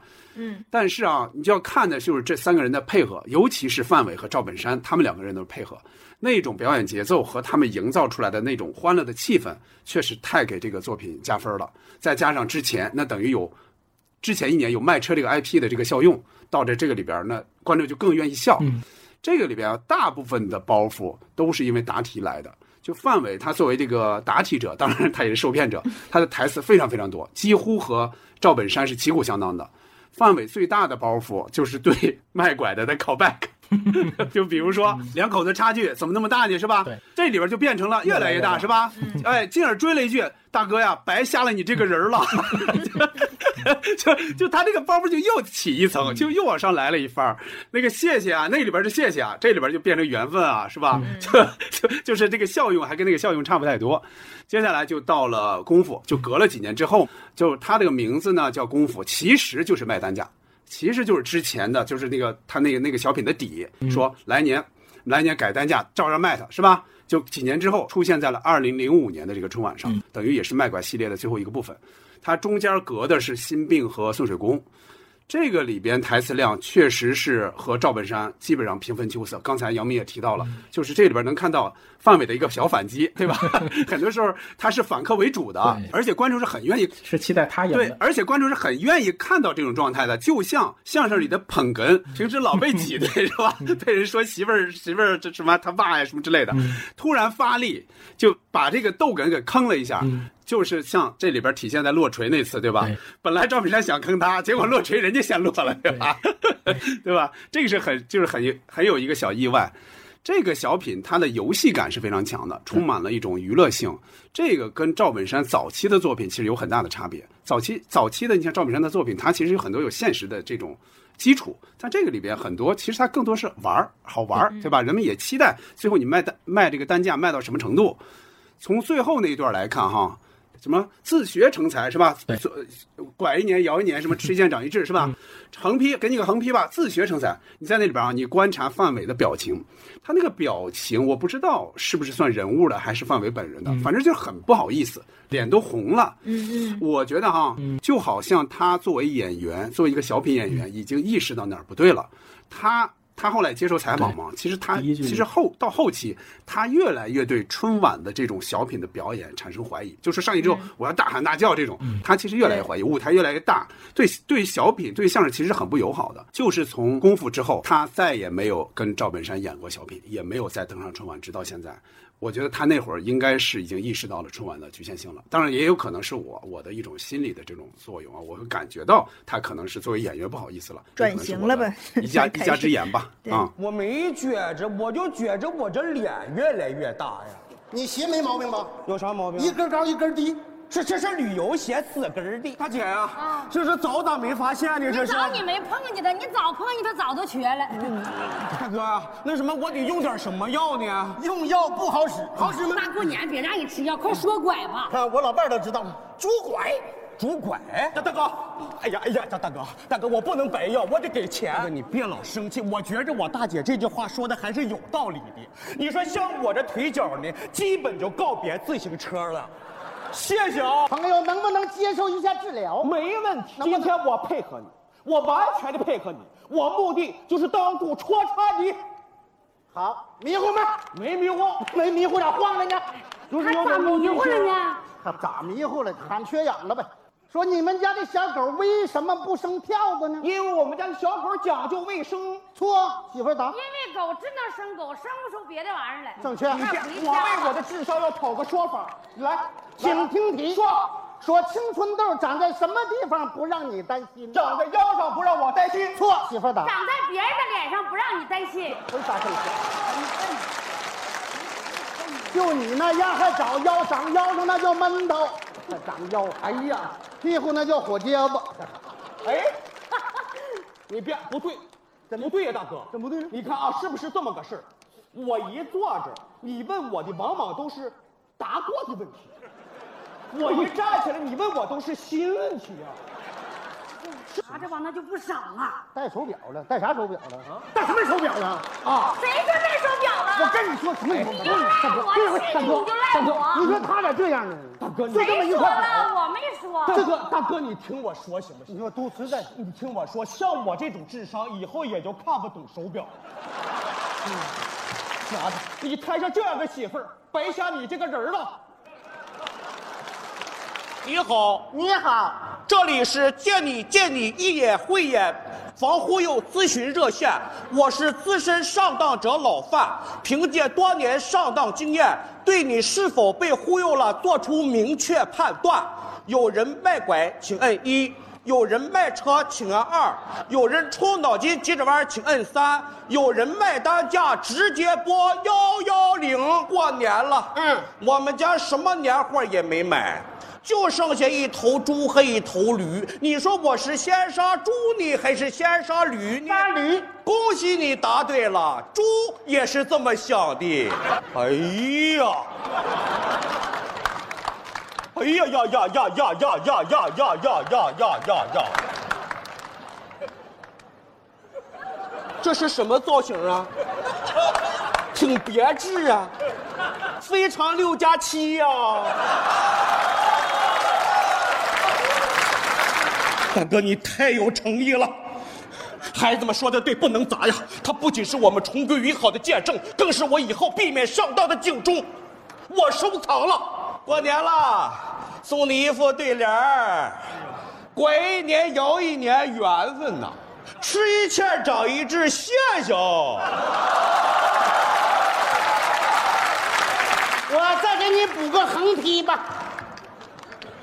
自学成才。嗯，那咱们先聊了相声小品啊，从你们俩的表现就能看出来啊，你们俩有多么喜欢范伟，尤其是杨明哈。嗯，相声和小品之外呢，范伟也演过很多的影视剧。咱们这样吧，咱们来先分两个部分啊，先说电影，就是你看过他的哪些电影？你喜欢哪几个电影？咱们分别来说一说。嗯，小静看了一些范伟老师的一些表演，就是对他的这个电影里边的很多也人物塑造也比较认可，但是我还是我还是对他电视剧里边的一些。形象印象非常深，阿明说说吧，啊，我就先说电影部分吧，嗯，呃，嗯，好嘞，我我是按照我个人的喜好来说，首先求求你表扬我，就是刚才跟小静姐对台词啊，包括我那张脸卡在这个我们的用的这个软件上，感觉跟 开头那个太像了啊，就是那张憨厚的脸，有点，然后娓娓道来的幸福观，就是我第一次看就非常非常喜欢。嗯今天你的鼻子也特像，你鼻子上为什么有红点儿？红点儿是吧？就抠抠破了。我一会儿吃面去，骑着自行车吃面。因为因为因为范伟在那个里边，他就是一个酒像有点像酒糟的那种意思哎，有点那个意思啊。好，嗯嗯嗯，因为这场重要的戏就在一开头，所以就非常非常吸引我。嗯包括这个戏的旁白是王志文老师，王志文太太有魅力了啊！而且这部戏里面，范伟老师不同时间、不同情绪的脸，他骑着自行车在南京城飞奔，而且会有一种 callback 上一期说，就是不太同于刘佩琦老师。也不太同于黄祖民老师的那种轴，就是那种轴劲儿。就是电影里有很多他跟王志文两个人，就是一前一后两个人走路的戏，其实都是用背影，有的时候走得很急促，有的时候又走得很缓，就是特别好看。就他骑自行车在鸡鸣寺那个暴雨里面把车锁在那儿，那句嗯“不去了”。买车才花二十，那个点非常感人，而且这个电影里面饰演报社总编的是刘子峰老师，嗯啊，是黄建新老师御用的这个班底，呃，你这里面也能看到句号啊，王劲松老师，还有黑妹巩汉林这些老师的客串，苗圃老师就比较职业一点哈，廖凡老师在里面插科打诨，欧阳花就是常豪老师演那个角色特别好看，这是一部还有演那个嗯。演杨红旗父亲的人是，是那那位鬼鬼子哦来了那位老师，就是演鬼子来了那个老头儿，对吧？对，他还演过江涛的 MV《愚公移山》老爷子的笑就很很有魅力啊，也他这个胡子，对，嗯，他下巴很尖，然后那个胡子嘛，嗯，对对对对，没错。啊，他这是一个小说比电影更残酷的作品，里面有特别多的隐喻，黄建新处理也特别好，值得去思考。电影最后，呃，谭伟就是廖凡那个角色，他用这个存储卡做的 PPT，非常非常浪漫。你们应该表扬我，为什么？我做好事儿了，你做什么好事了？特别大的好事儿。什么叫特别大的好事？救人了。你救人了？嗯，大人小孩？姑娘，你做好事就是为了得到表扬吗？我做好事就应该得到表扬啊。哼哼，因为表扬完了，有人会幸福。你今天很兴奋呢，有什么事吗？啊，顾局长，我带了一张我的照片，我觉着这是我照的最好的一张，比我本人好看点儿完了，上报纸就登这张就就行。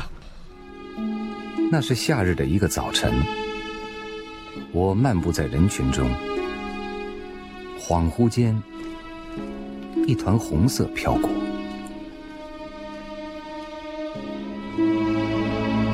不知是飘在心里，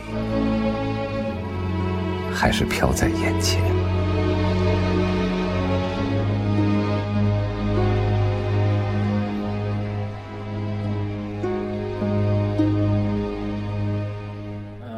福，这个是零八年张猛导演的作品，非常动情，画面特别野生。嗯呃，镜头之下的人物把东北质感就是刻画的特别特别生动，是我非常非常喜欢的电影。张艺谋导演的电影开场总是特别有仪式感，张力特别足。就是做的，我觉得做的海报有点太敷衍，他真的就是用范伟老师电脑版海报电脑那个对电脑拼图做了一个海报，那面镜子始终是一种陪伴，而且他还总是那样歪着头那样去看。对，就是看着他一点一点跟生活的这种和解。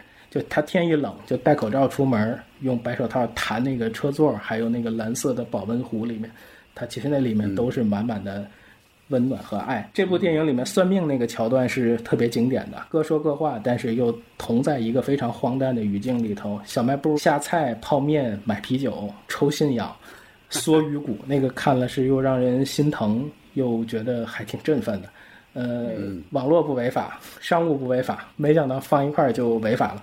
呃，我我最喜欢的一个桥段哈，就是我这次重看，我最喜欢的一个桥段是他跟他的那个视他为偶像的那个朋友吃饭，他拿着那张纸、念那个算命里的那个内容，他说我是白羊座，安徒生、马龙，还有白兰度。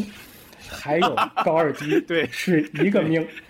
高尔基咱知道，什么龙什么度咱不了解，对不对？高尔基在苍茫的大海上。高傲海燕，高傲飞翔，这词儿多硬啊！我跟人家一个命吗？就是这是非常非常棒的一段，而且他配上了叶倩文老师的那个浅醉一生那个片段，特别难忘，就觉得他比贾导用的还更早一点啊！而且到最后，不如跳舞、长征组歌，还有在舞厅蹦迪，包括在街道上纵情的释放，就非常令人感慨。嗯，没错。退了以后打算干点啥呀？上文化大楼整把宝剑，上公园耍剑去。挺潇洒呀！啤酒什么卖的好啊？物业要来呀？他不来我就不喝酒了。来点小食品不？你都来个垃圾食品。这时候喝酒啊，就是新闻联播就酒吧，国内新闻喝一瓶，国际新闻喝一瓶，剩下两瓶重播时候喝。那你这酒喝着，这太有意义了。不是被迫拆散，而是为了革命的大局啊！小伙计，啊，这是子珍，那多少钱？可以为你们打了两双草鞋，卖的咋样？我给你用得着。大前门，好牌子了，毛主席我收下。净扯，毛主席能抽这便宜？主席吃饭睡觉，咱俩干点啥呢？啊，哎。你可以活着，就这个长征，毛主席抽就大前门，俺小平同志没烟来管毛主席要来呢。可清同志，高低尝试。我看过呀，啊，我咋没看着呢？他要是有个三，那就是发霉了呗。抽烟怕发圈嘛。主席，你好心，就要这个。一定会照顾好主席。咱抽的不是价钱，咱抽个信仰。多少钱一算呢？这玩意儿？三块。那边两块啊。那上那边算去吧。算后半生的一块五行不行？咱都是一生一生的算，没有算后半生的。前半生都活完了，用你干啥呀？三块钱，挣你个形象设计。设计啥呀？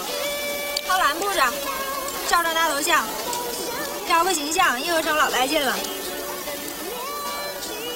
先设计啊先算命啊？先交钱。一日启程，嗯，零八年的作品。经典的台词就是那句“废轱辘”，呃，这是我刚到北京时候反复观看的一个电影，就是应该是融入青春的一个电影。呃，范伟这个演绎了一个特别夸张的老好人。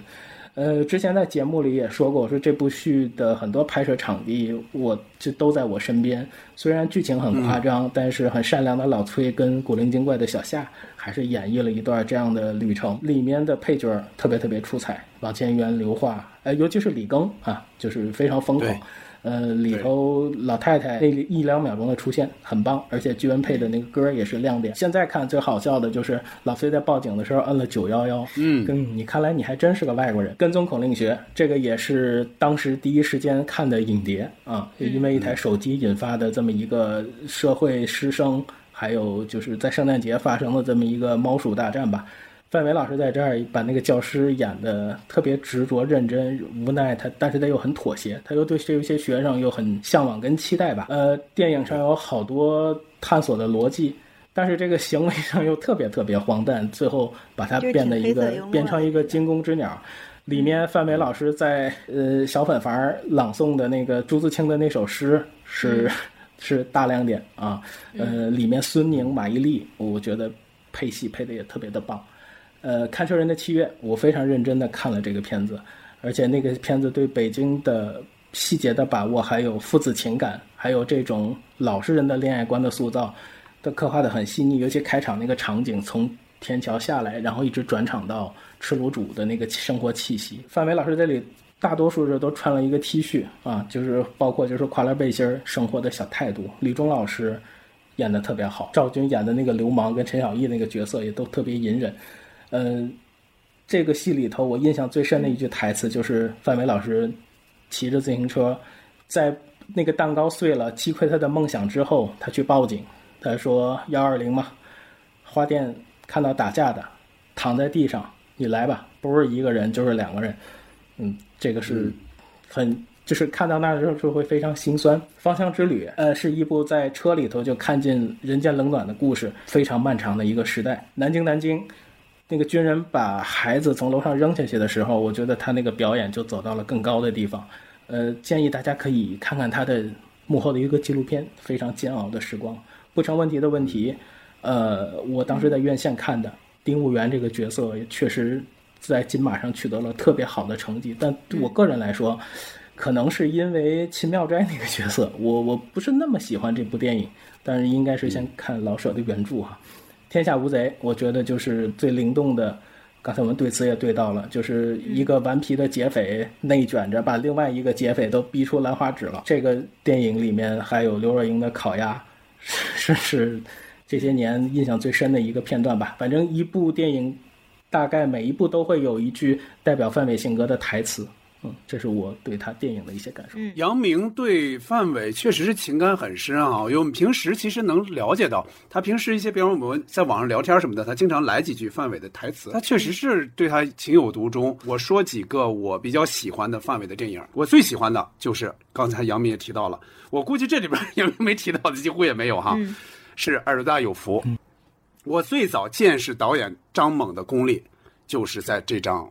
这张碟上，确实我是当时看的碟，我们我不知道这个院线是哪一年，反正我我是那年就看了，应该是比较早看到了，买盘自己看了一遍，感觉极好，又拉着我爱人一起又看了一遍，就是一边看我一边给他讲，这种人很讨厌啊，就我不讲都不行，我就让他注意到细节，因为我觉得这些他也会错过去。我第一次意识到范伟能把一个电影里边这个小人物能演得那么好。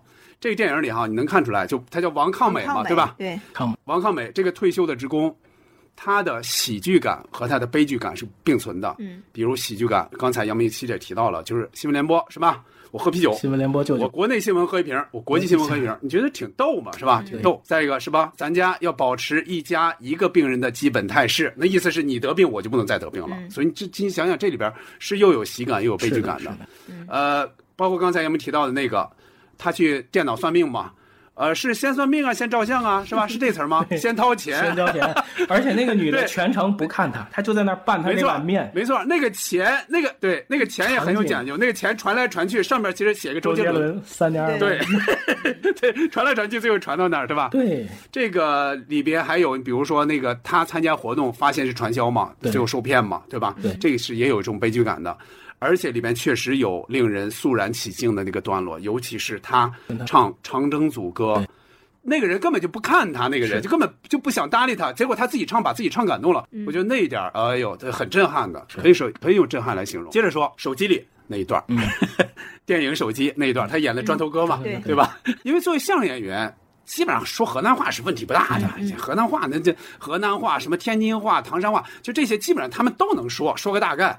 但他想，他为了演好那一小段，你想这一小段才多长时间？那么几分钟，他专门跑了趟河南，去跟那边人来学，他学那个这个到底乡土的那个话怎么说。像什么雕手机天线呀，对，一边打电话一边那个眼睛瞄那个葛优，嗯，是吧？一边就是显着显着，就是说我你看我也认识人，别你觉得你你从城市回来你就怎么着？我我也对我也对，摸口摸口，呃，卢知喜叫叫我去杀猪，就是这个他他是有自己的面子的，就是我在村里是吃得开的，对吧？而且他一边数落着葛优，葛优说这是钱嘛，这个钱给你，他一边数落葛优说。啊，恁那也不是那那爹，你娘不是你娘什么之类的，一边数落一边把这钱收下来，很真实，特别真实。我见过这些人，很真实。呃，我们、坐床、盖满楼的砖、灰、沙，这是三千九。三天吃饭是六百，这一共是四千五。嗯，老大哥。嗯，这是五千，你都拿着吧。你恶心谁了？他是那那不是俺奶？别啰嗦了。恁爹俺爹不是活一个吗？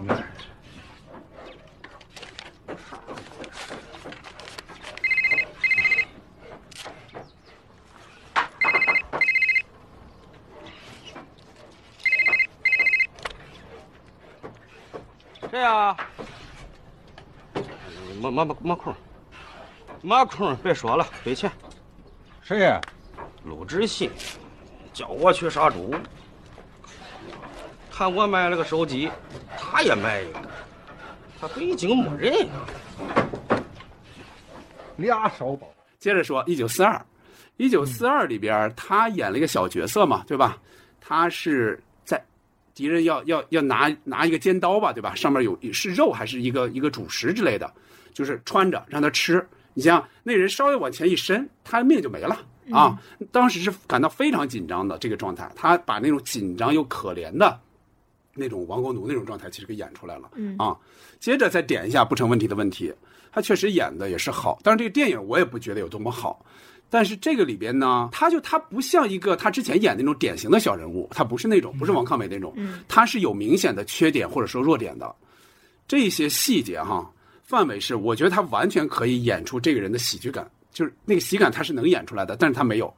他那个部分就是他的表演的部分，自始至终没有一个洗点，没有一个笑特，别克制。我从对我从这儿就看出来，我觉得范伟真是已经 开始就是完全的追求艺术这部分了，真是奔着表演艺术家去了，就从这里边能看。那那天下午下面还坐着梁家哦辉，是吗金马的时候哦那一场哦，你说金马是吧？金马那五个哦五个对对手是很强的。那说完电影的部分啊，电影部分有点遗憾，就是小静没怎么说哈。接下来就看你电视剧这部分能不能多说。你说吧，你先说吧，电视剧这部分。范伟的电视剧，我有很有印象的几个角色吧，一般就是《刘老根儿》里的药匣子，《乡村爱情》里的王木生，还有《马大帅》里的范德彪。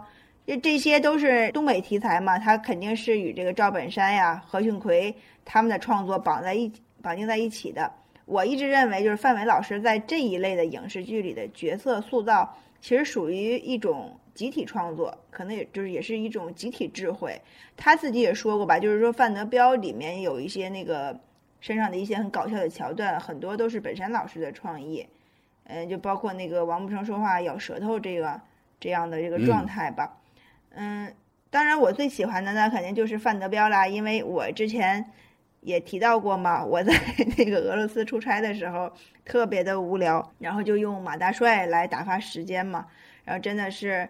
嗯，马大帅还有就是里面的这个范德彪，给了我当时很多的快乐的时光。嗯，范德彪可以说是影视剧史上一个可以载入史册的角色了吧？我觉得这样说不过分，因为因为主要是马大帅里边他的这个戏份也很重，其实他并不是这个核心人物，但是愣是让范伟老师给塑造了一个这种像核心一样的这样一个角色。他在、他在这个马大帅。非常悲苦的经历中呢，他属于一剂像调料一样。其实，但是其实范德彪，我觉得本人他其实应该是一个悲剧性人物，他其他应该是比较漂泊，而且他自己也很作，他认不清自己，就是一个急于城市化的人。他他本身在马大帅来之前，他本身在城市里已经混混的不错了。首先，他有炒菜的一技之长，然后他呢又是凭着跟吴总的关系很好，他就当了这个这个保安保安部的这个头儿。但是他反正就不满足自己现状，他就是很想表达自己。这结果呢，到头来就是很多就是因为他作嘛，那就是日子不安分，然后就是想混那个黑道呢，他就其实又没什么真功夫，这个人又很很彪，就是说很很鲁莽。就是他喜欢的人，他去爱的人呢就不爱他，爱他的人他又不珍惜。最可怜在哪儿啊？他就是有，就是后来被叫老钱吧，是吧？老钱被啊、嗯被他给坑了骗了，被他给坑了，嗯然后后来就是就是真的自己落魄了之后，找到了一个没人认识的地方租租一间小房，就很便宜的租一间小房，然后骑着倒骑驴去送煤气罐儿，就那个场景。呃，一就是他一声声喊着换气儿啦，就是这个，他虽然喊的不响亮、有气无力的，但是就是这个声音，你听起来就像刀一样在在划着你的心。桂英在跟着他，也很也很可怜他，就这个场景，最后真的能感觉到范德彪的悲剧性的结果。好，下面我和阿威小姐，嗯，演唱一首那个呃情歌对唱，夫妻双双把家还，谢谢。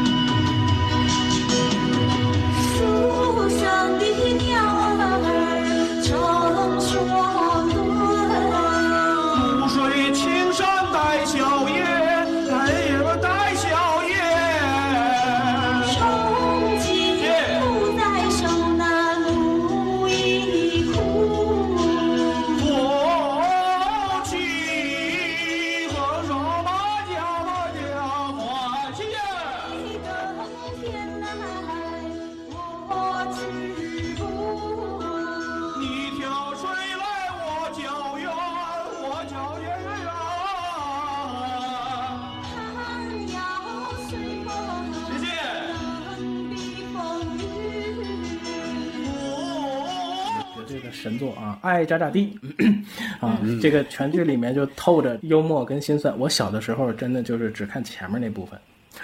就喜欢看前面的那部分，但是随着年龄的增长，跟你必要的阅读生活，就是这把后面都看完整，你才明白那些原来真正生活里打动人的地方。呃，从一些之前看到的拍摄花絮去了解本山老师跟范伟老师的那个合作哈，他除了那个戏剧的结构保持在那之后，本山老师那种放弃掉专业的表演，然后自然而然的那种呈现的关系，真的是太好了。有非常多在这个戏里面非常小的设计，两个人在在聊天、在导戏的过程中，突然间的神来之笔，就把它变成这个戏里面非常非常精彩和难以磨灭的那些光。呃，范伟老师的那种，他们两个人那种现场的反应，不断碰撞，不断的摩擦，把这个范德彪这个角色，无论说他虎，还是说他彪，说他自作多情，说他多愁善感，这些重要的品质里面，他最重要的就是彪哥的三观是特别特别正。从他跟吴总对小翠儿的这个感情观，还有他对朋友，还有他的一些仗义的一些行为，就是彪哥能立得住，能在江湖上。能不管后面哈，不管前面这个被打的怎么样，但是你能看这个人物是非常非常可爱的。但是彪哥始终就是在岁数二十九，虚岁四十一，在开元打打杀杀快五十年，就是这个岁数就在这个里面他就来回的去转。另外有有个彪哥网，你们知道吗？就是虽然真的看上去已经太久太久没更新了，但是你依然能从那些鲜活的影像里面。去感受当时这个网站最火爆的时候啊、而且很多现在的人去十几年之后去专门找拍摄这个戏的场景，呃，而且这个戏里面所有的配角的演员都有话题性，包括现在 B 站上火爆的小红书里面，不管是手绘还是艺术，包括那些手办。德彪这个，他依然是最受欢迎的一个形象。一般我我打人啊，动手之前，我要找一个就是廉廉价点、便宜点的东西，比如皮有，我摔一下，咔一摔，哎，情呱一上来，我就要发发威，发发作，咔咔咔，我我发全全傻。想再聊聊乡村爱情哈、大拿跟木生的这部分，当然就是这一部分看上去就轻松，看上去就开心，在纷纷扰扰的这个感情线里头，就是有这么一条人物线。第一部呢就比较纯粹一点，第二部他们会把那刘大脑袋拉进来，就变成三个人的一个戏。当然我更喜欢前面那部分，当然就基本上就是诗人大款是吧？两个人同场竞技，俩人还经常不留面子，一块儿讨论，一块儿探索。这几个人在一块儿就是吃饭特香，说话特逗，口齿特伶俐啊，心有灵犀，没话找话，感情特充沛。婶儿，咱这个车叫奔驰，黑奔驰啊，就是嗯，而且他们相亲失败是。真着急啊！你看，尤其他两个人看电视那一场戏，我我就特别喜欢，就是关机睡觉啊，就是那个样子啊。这粉条干正常，而且他有很多小细节，就是比如说聊着聊着，两个人轰轰苍蝇啊，就那种非常非常生动。看星愿那个也是我看《乡村爱情》一最喜欢的桥段，这这看行看张柏芝多好是吧？啊，这这简直是太感人了，胃疼啊！而且就是一边接电话一边捧哏，就是大脚婶儿给大拿打电话那种感动，给壳给壳，绝对是给壳啊！就是每一次木生出场都非常非常可爱，而且他出场的衣服特别好看，特别特别非洲。怕啥呀？口齿问题那还是小问题吗？你也不改呀？得改，慢慢来呀，自强不息，对不对？明白了，实验大小，对不对？是不是那人啊？爸真那人真行，多带劲呢！吃饭，他哪像是来这人呢？像二十多岁似的，挺好。爸，你别整我，对不对？你吃饭，我不跟你说了吗？咱们分头行动，双管齐下。谁潇洒呀？我潇洒。我就没看出你消了，看我啥呀？你寻思呢？《乡村爱情》跟《马大帅》里面这两个剧里面有一个演员是特别好玩的，是是也是个灵魂演员，是那个王小溪老师，就是齐三太的那个扮演者，就是跟嗯马大帅里村长那扮演者。嗯有一次，咱们的嘉宾欧阳志刚老师发微博说选角儿，然后他写的是曹德旺，就是福耀玻璃那一位，哦有点像。哎呦，他对比了一组照片，我看完之后觉得，哎呀，天呐，就是完全就是神似。然后我就给他留言说，我说你一定要让德才演福耀的会计。哎呀，就三万块钱的事儿，算算个啥？我指定还不就完了？三万块钱是还还少啊，还还利息呢。利息啊，德才你给算算，看看加上利息一共多少钱？你给我算。啊！你说这孩子这事，我有啥办法？你说现在这出了这种情况，我不着急吗？你着急，你把我折腾啥样了？你还没办法？你算算出来了，多少钱？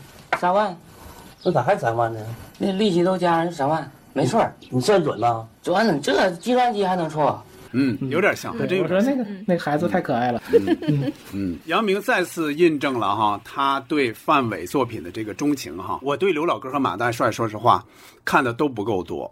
首先那会儿看的可能也没有那么细，后来再返回来重温呢，看的也没有那么细。说实话，我那我就泛泛而谈吧，我大概说说吧。刘老根里的药匣子，那这个肯定就不得不提嘛。嗯，这个时间出现的时间和卖拐是差不多同时的。刚才说到了，就是卖拐是范伟在小品里转型之作嘛。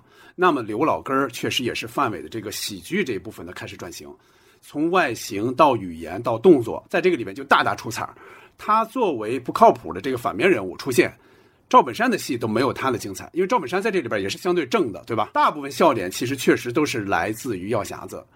多年之后，那其实有很多年之后，十几年之后了，这两个人再次牵手合作，演的是刘老根的三和四。嗯，这个精彩程度肯定就不用说了，就肯定是不精彩了，对吧？不用说了。但是看到这两个老伙计同框，哪怕比方说这这这一部可能大概三四十集哈，他们可能同框也就那么几集，范伟去演可能就演那么三四天，那。但是你看到这两个人同框，那你就高兴，你就会觉得很幸福。嗯，俗话说得好，人为财死，鸟为食亡啊！尤其是我这百发百中大力丸赔进去了，所以面对这金钱，我有点没把持住自己，我失身了。在这一点上，我觉着我挺对不起刘老根儿的。但是转念一想，你说这么多年，我对刘老根贡献多大？他给我什么了？啊？他这么多年加一块儿，都没人家一次给我的多。我不平衡啊，我呀，我是什么人呢，媳妇儿？我是人才呀，我是创造财富的人才呀。作为一个创造财富的人才。我不把这个家整的好好的，我不把我这个媳妇整的漂漂亮亮的、金碧辉煌的、珠光宝气的，我对得起谁呀？我是一家之主，翻开户口本第一页是我，我我出去我没脸见世人，我没脸见我的父老乡亲。接下来再说说范德彪哈，刚才这个杨明已经说的非常细了，也非常到位。当年他就已经是独树一帜了，就是范德彪这个人物。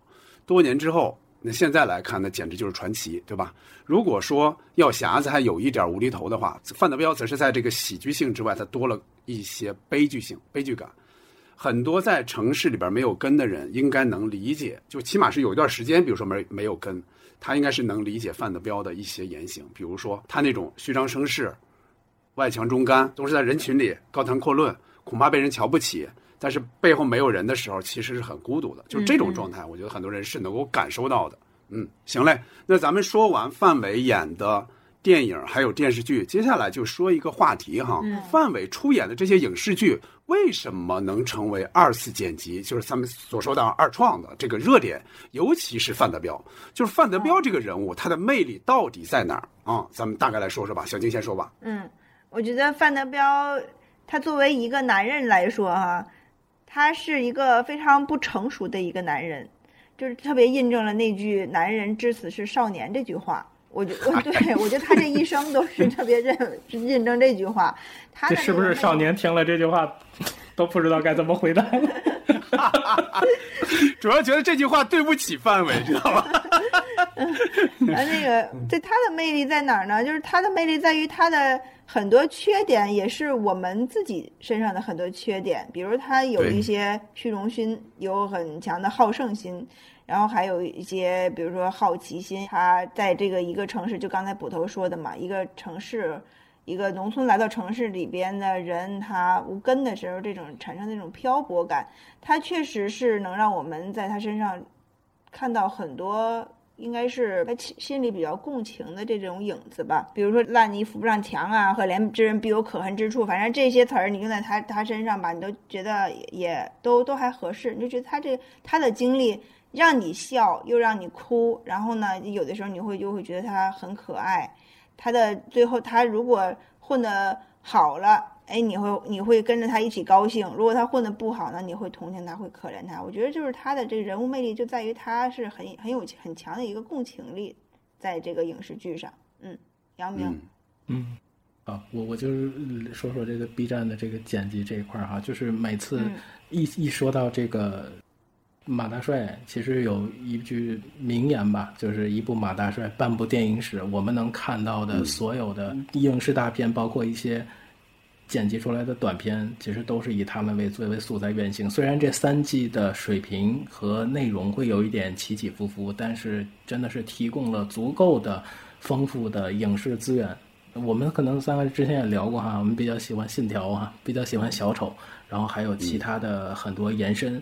呃，我近期看到的这些作品里头，最喜欢的就是。呃，那个剧叫《我以为打败我的只有公主，没想到能打败我的还有我的姐夫》。呃，这是这是用王家卫的方式去打开的德彪的宇宙啊。首先就是我是觉得这个角色的塑造上会有特别多不同于整个戏里其他人物的这种状态。呃，被被打之后。我我阿威去看吴总，然后他跟阿威说：“阿威，我没事儿。”就是会经常有这种你看似又无厘头，然后你就是他的表演你又会非常又有一点夸张，你又会非常想笑，但是你他在这个人物的情绪中，你又觉得没什么不妥的这么一个一个状态，就是有非常多这样很出跳的这种这种事情发生之后，你就觉得他是一个特别特别奇妙的人，就是你会夸张很多对他的一些观察，他的每一场戏。包括那些在 KTV 里唱歌，包括说的那些话，包括他家里的陈设和布置，能把一个人从细节上塑造成这个点点滴滴，塑造成一个这样的一个硬汉啊，一个少年，就觉得是就是特别特别奇妙的一个过程。范德彪确实是这几年哈，就二创的一个热土。嗯，你差不多隔一段时间，你差不多隔一段时间，你就会看到一个让人虎躯一震的那么一个视频出来。我觉得原因在于哪儿呢？原因就在于这个人物，这个人物他就是。是一个立得住的一个喜剧人物。你在二创兴起之前，范德彪他已经有了这么一个群众基础了，就是观众基础已经出来了。嗯，他在二创就会让范德彪这个形象变得更加魔幻、更加多元。哎，大家还愿意接受？你不觉得是把他恶搞成什么样了，对吧？而且。二创使得他这个形象好像这个喜剧性也好，悲剧性也好，或者说它复杂性也好，就变得更加的强了，人们就更加喜欢了，更加接受了。顺便说一句啊，我认识范伟老师的好朋友叫龚凯波，龚老师，嗯，他呢当年是一起写过《卖拐》的，就他是《卖拐》的编剧之一。他有一次就跟我说，他说范伟老师本人 也是看过一些。这些范德彪的二创的视频的，你像不看估计都不行。你只要看手机，只要看 B 站，应该都能看到，对吧？或者说别人朋友圈转的哈，他自己就是范伟老师自己感觉还挺好的，就是他能够感觉出来大家对范德彪这个人物对发自内心的那种喜欢。他他自己不觉得呃说你像不像那谁陈凯歌对吧？你凭什么恶搞啊对吧？他不是那种不是那种心态，他觉得这个对他来说对是很很喜欢的。当然。这跟喜剧有关系，对吧？你本身是喜剧，你再改它肯定还是喜剧，甚至把这个喜剧感增强。这个跟无极那种恶搞可能还不太一样，确实。嗯，是。其实这个戏，你想想，有德彪有多少外号在这个戏里头？他每一个外号都是他的一个关键词，都是能塑造他一。对我觉得这太太有意思了。标就，你说说呀，一场基本一场戏就一个呀，什么什么水库浪子、德意志，什么这个这个鹰爪挠，对吧？就是太多了，大家的表表情包里头应该有无数就。那种感觉太好玩了啊！而且那种性格哈，那个什么北北大枪，就这酒假的都得一千多，就是说话那个逻辑就 真的就是在在你特别累、压力大的时候看这个这个电视剧，真挺解压的。哎，你说到这个，我插一句哈，就是我之前的那个单位的领导，嗯，他在是中层领导的时候，嗯，他的领导就是我们的报社的社领导，生病了，就住院住很长时间。那段时间呢，就是我这个领导，就我们报社的中层领导，正在看《马大帅》。嗯，他花了很高的钱，那会儿好像他不知道为什么他买不到盗版，我不知道为什么，还是他遵循一个他自己的一个一个原则啊，他买的是正版，花了大反正几百块钱买的正版，买完之后给这个人送过去，好像是不是他他那个房间可能是一个不错的房间，有 DVD 之类的，嗯能看。他说你你看这个，你看这个挺好的，这个那意思是缓解你的病痛，让你 暂时忘却 忘忘却这个病痛的这种困扰啊。我觉得这个还挺好的，有点像刚才小静提到那一点，他给你稍微解一下压，对吧？缓解一下你的这个情绪。对而且你看一到三里头这些演员，包括现在的这些人都有好大的对应啊，你都可以等找到以前刘英，找着以前秋哥、大个儿，对，这都能看见没错，这特特别好玩，嗯。没错，是一个宇宙，只不过那会儿你还不认识他，对后来他才越来越成名，对对吧？可以找到这些痕迹。那一串服务员里头，你就看，然后就就就这是谁？这是这是王小蒙，这是谁谁谁啊？对，小秦什么，这太有意思了。对嗯他有一个成长史。对，刚才我们说完了范伟老师的作品，不管是相声也好，小品也好，还有影视剧也好，那最后呢，咱们来总体的来说说范伟演的这个喜剧。嗯，你是更喜欢范伟演的喜剧，还是正剧甚至悲剧？为什么？你如何评价？改了吧？你怎么评价范伟表演风格的这种变化，以及他的这种艺术追求？嗯，小金先说吧。嗯，看过范伟老师这么多作品呢，我觉得都挺喜欢的。不管他是演喜剧呀、还是演正剧，我觉得首先在范伟老师在表演上哈，尤其是后后期我们看他稍微对自己这个呃表演风格转型了之后，他在这个电影的表演上。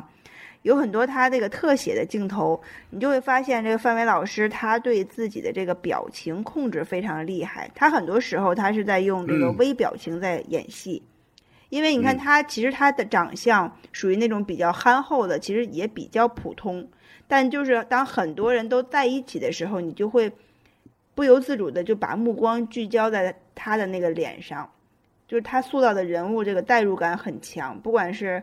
配角呢，还是小人物，就是因为他的这个脸上的表情，他的控制非常好，他他的表情是在是很有戏的。春晚舞台上跟那个去演小品的那个范伟是不同的，因为春晚舞台是可能是在更高的这种光芒的照耀下吧，他自己也不想用更夸张的手法去获得观众对这个配角的关注度，他更多的是一种配合的节奏。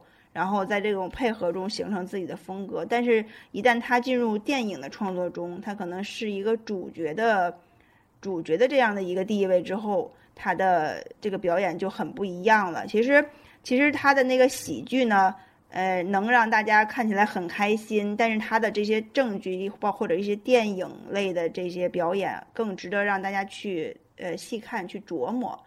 就是范伟老师在这个采访中他，他曾说过吧，因为他如果老是演一个类型的人物，会显得非常的疲劳，就是他观众也会有一种审美疲劳。他可他希望在这个电影里有更多的创作空间，去挑战一下不同的角色。无痕是这个表演的比较高的难度，他现在塑造的那个很多小人物的角色，其实每一个呢都可以拿出来。品读一下，就是每一个都可以有这种被人记住的样子。就刚才我我们听杨明他他细数了那么多电影里的那个角色，他他差不多都给说了一遍，就是能、能做到一个每每一个人都没有上一个角色那样的一个痕迹在他身上。你就是看每一个角色都都会忘了他之前范伟是什么样，忘了春晚的范围是什么样，甚至忘了范德彪。就是我我们能看出来，范伟老师在后期电影的这个艺术上，应该是付出了极大的努力的，因为他获了那个金马奖影帝嘛。然后去采访他，他就说，别人都说他非常勤奋，说什么是勤奋呢？因为他过度的对这个工作进行准备。他说这这种准备就是我的勤奋，因为他为什么要过度准备呢？他就是觉得缺乏安全感，他怕自己不行。正是因为有了这种过度的准备之后。呃，才让我们看到就是他在那个电影里塑造了那么多的表演，就是像看车人的七月呀，还有什么耳朵大有福，还有不成问题的问题这这一系列，他因为他这几个电影他都得过国际大奖，包括求求你表扬我是吧？他他这一系列就是这种影帝级的表演。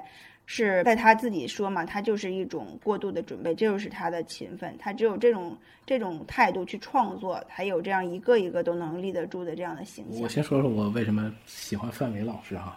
嗯，好，就是我喜欢范伟老师的原因，其实就是也是很早之前看的访谈，因为他在讲述的时候，他的内心活动，我是感同身受的。他有很多性格上的弱点，但这个也是他的优点。他的思考方式，我就觉得我跟他的性格特别的像，就是生活里或者作品里的那种不自信。这个不自信，还有就是对事情考虑就是认真的准备到笨。就我对这个共鸣点非常的强，我都小丁你刚说，我都不知道这是不是该不该说了，因为我特别特别的理解他的这个这个状态，就是。不停的准备，不停的再再去弄，包括张译老师也说过，范伟老师的表演是一一直在做准备，一持续在这个状态里头，你反而可能会出来一个不一样的感受。关于这个题目里面说到的喜剧还是悲剧，就是马大帅他到底能算喜剧还是悲剧呢？那电视剧上写的是他是一个喜剧的电视剧，可是他饰演的这个人物这个角色是喜剧的，但是他人物的底色又是非常。悲凉就是一个悲剧的感受，生活总是会让我们陷入到这样一个有心开花花不放，无心插柳柳成行的这么一种状态里面。我有的时候会觉得范伟老师塑造的相声的角色，大多数是很正义的；小品里的角色大部分都是迷糊的；电视剧里的角色大多数会有点夸张的。电影里的角色大多都是清醒的。范伟老师在创作人物的时候，他所有人的气质其实都能对应得上。呃，我也是在那个采访里头看到，他说他观察生活、观察人物的这种演戏的强迫症，就是他说吃饭观察一个款爷吃饭，就是剔过牙之后，他顺手把那个牙签反过来，然后就开始掏耳朵。掏耳朵。他就说：“他说我觉得这个细节，我将来就可以用得上，就一直在观察，我可以用在一个白手起家的一个人的身上。”呃，他随时时时刻刻都都都在不停的观察。黄建新老师也说，他说演员，呃，很敏感、细微、体味和在线，其实这些都是人类情感里最脆弱的地方。他说他拿捏的特别准，而且我觉得以范伟老师的那个性格来说，他一旦要钻进那个人物的表演里，就会放得特别开，就会投入，肯定是那个银幕的角色就会特别的亮丽。呃，我是希望能看到范伟老师更多的优秀的电影上的角色，而不是现在的这种可能客串居多。也希望通过这个时间，就是再沉淀，包括社会的变化，还有就是他感悟表演之外的这种银幕形象，我其实是特别特别希望能在大银幕上再看到他。嗯，不错。嗯。杨明刚才提到范伟准备这个事儿哈，呃，我也听龚凯波老师、龚老师说过，他自己是非常非常谨慎的。杨明有一点确实，我要这么说，确实有点像。你看我们三个哈，每一期的播客。杨明都是准备非常非常细的，他用非常长的时间去准备播客，尽量就是把自己想说的都要说出来的。嗯啊，这个确实是，这有点像范伟。我来说说这个问题哈，你说更喜欢什么啊？更喜欢是喜剧也好，还是什么也好？呃，我应该是只能这么说吧，更喜欢这种带有悲剧底色的这种喜剧吧。刚才杨明其实也提到了，比如说《耳朵大有福》这样的，我确实就是极其喜欢这个电影。嗯，这个具体细节就不说了，刚才说过了。从相声到小品，从舞台到影视剧，就这些年范伟是一直在变化的，他不断的给人惊喜。表演方面，我觉得为什么人们会越来越喜欢他，就是他的表演越来越触及人的内心，这是我想说的。跟龚海波老师呢我聊过，就是还还就是还是那一次聊嘛，他说呢，范伟这些年是极其的爱惜羽毛，挑戏是非常非常慎重的。当然，就刘老根那种 刘老根续集那种不算啊，那个主要是他情感因素嘛，情感因素，他赵本山永远是对，永远是他的老哥哥，这个是另说的。就我就感觉哈，就是范伟可能这些年就在想，我不演是不演，对吧？我演一部是一部，就像刚才杨明说的，你就不要老去客串了，对吧？客串个什么小喜剧角色，那个其实没什没什么太大意义。就是而且年龄也到了嘛，对吧？你不是年轻的时候那个状态了，应该是他现在更注重作品的这种艺术性和影响力，而不像当年随便像冯小刚是吧？一说，哎，我那电影我这个这景还没拆呢，你来来直接演那个演俩劫匪吧，你和冯冯小正俩人一起，我觉得现在他肯定不可能去参加这种东西了，对吧？嗯，这样的话，如果这样看的话，范伟老师将来真是有可能成为一个真正的表演艺术家，而不是说现在人们只是希望，只是一种一种渴望，或者说看看出来一种苗头啊。将来我觉得真有可能能成。嗯，好了，那我们今天的节目就差不多了。从相声到小品，再到影视剧，我们聊到了范伟老师的方方面面，但是也感觉呢有点挂一漏万，因为他的许多的那种。表演的细节是没法一一聊到的。你比如，你就说耳朵大有福吧。我其实如果往细里说，我可以说很多很多。回头比如说有机会，我们可以单独挑作品，到时候再往往细里说哈。嗯，我们知道呢，就是范伟老师在网上有着超强的人气和非常好的口碑，B 站呢更是范德彪的乐园。听完这期节目呢，朋友们对范伟老师的表演还有他这个人有什么想说的，也欢迎在我们的各个平台上留言，也可以加我们的微信进听友群。和我们三个，我们三个主播，还有更多的同好们一起聊聊。这段时间呢，朋友们居家的情况比较多，到各处走动呢不是那么方便。希望我们的节目呢，能为大家不那么自在的工作和生活带来一些乐趣和轻松。嗯，时光能能不能倒流？我问你，时时光能不能倒流？另外呢，最后要说，端午节快要到了，祝大家节日快乐。这个端午假期呢。不覆盖我们的更新日周一，对吧？之前我们总是遇到这种情况，就是五一也好，什么元旦也好，经常。周一跟这个时间重合，对吧？它会覆盖周一，因为我们的更新时间是周一嘛。所以感谢收听本期七四头条，我们下周接着聊，再见，拜拜，嗯，拜拜。桃花盛开的地方，谢谢。有我可爱的地方，桃李荡漾着群鸡的水面，你环抱着秀的村庄，谢谢啊，故乡。生我养我的地方，我我到那里放哨站岗，总是把你深情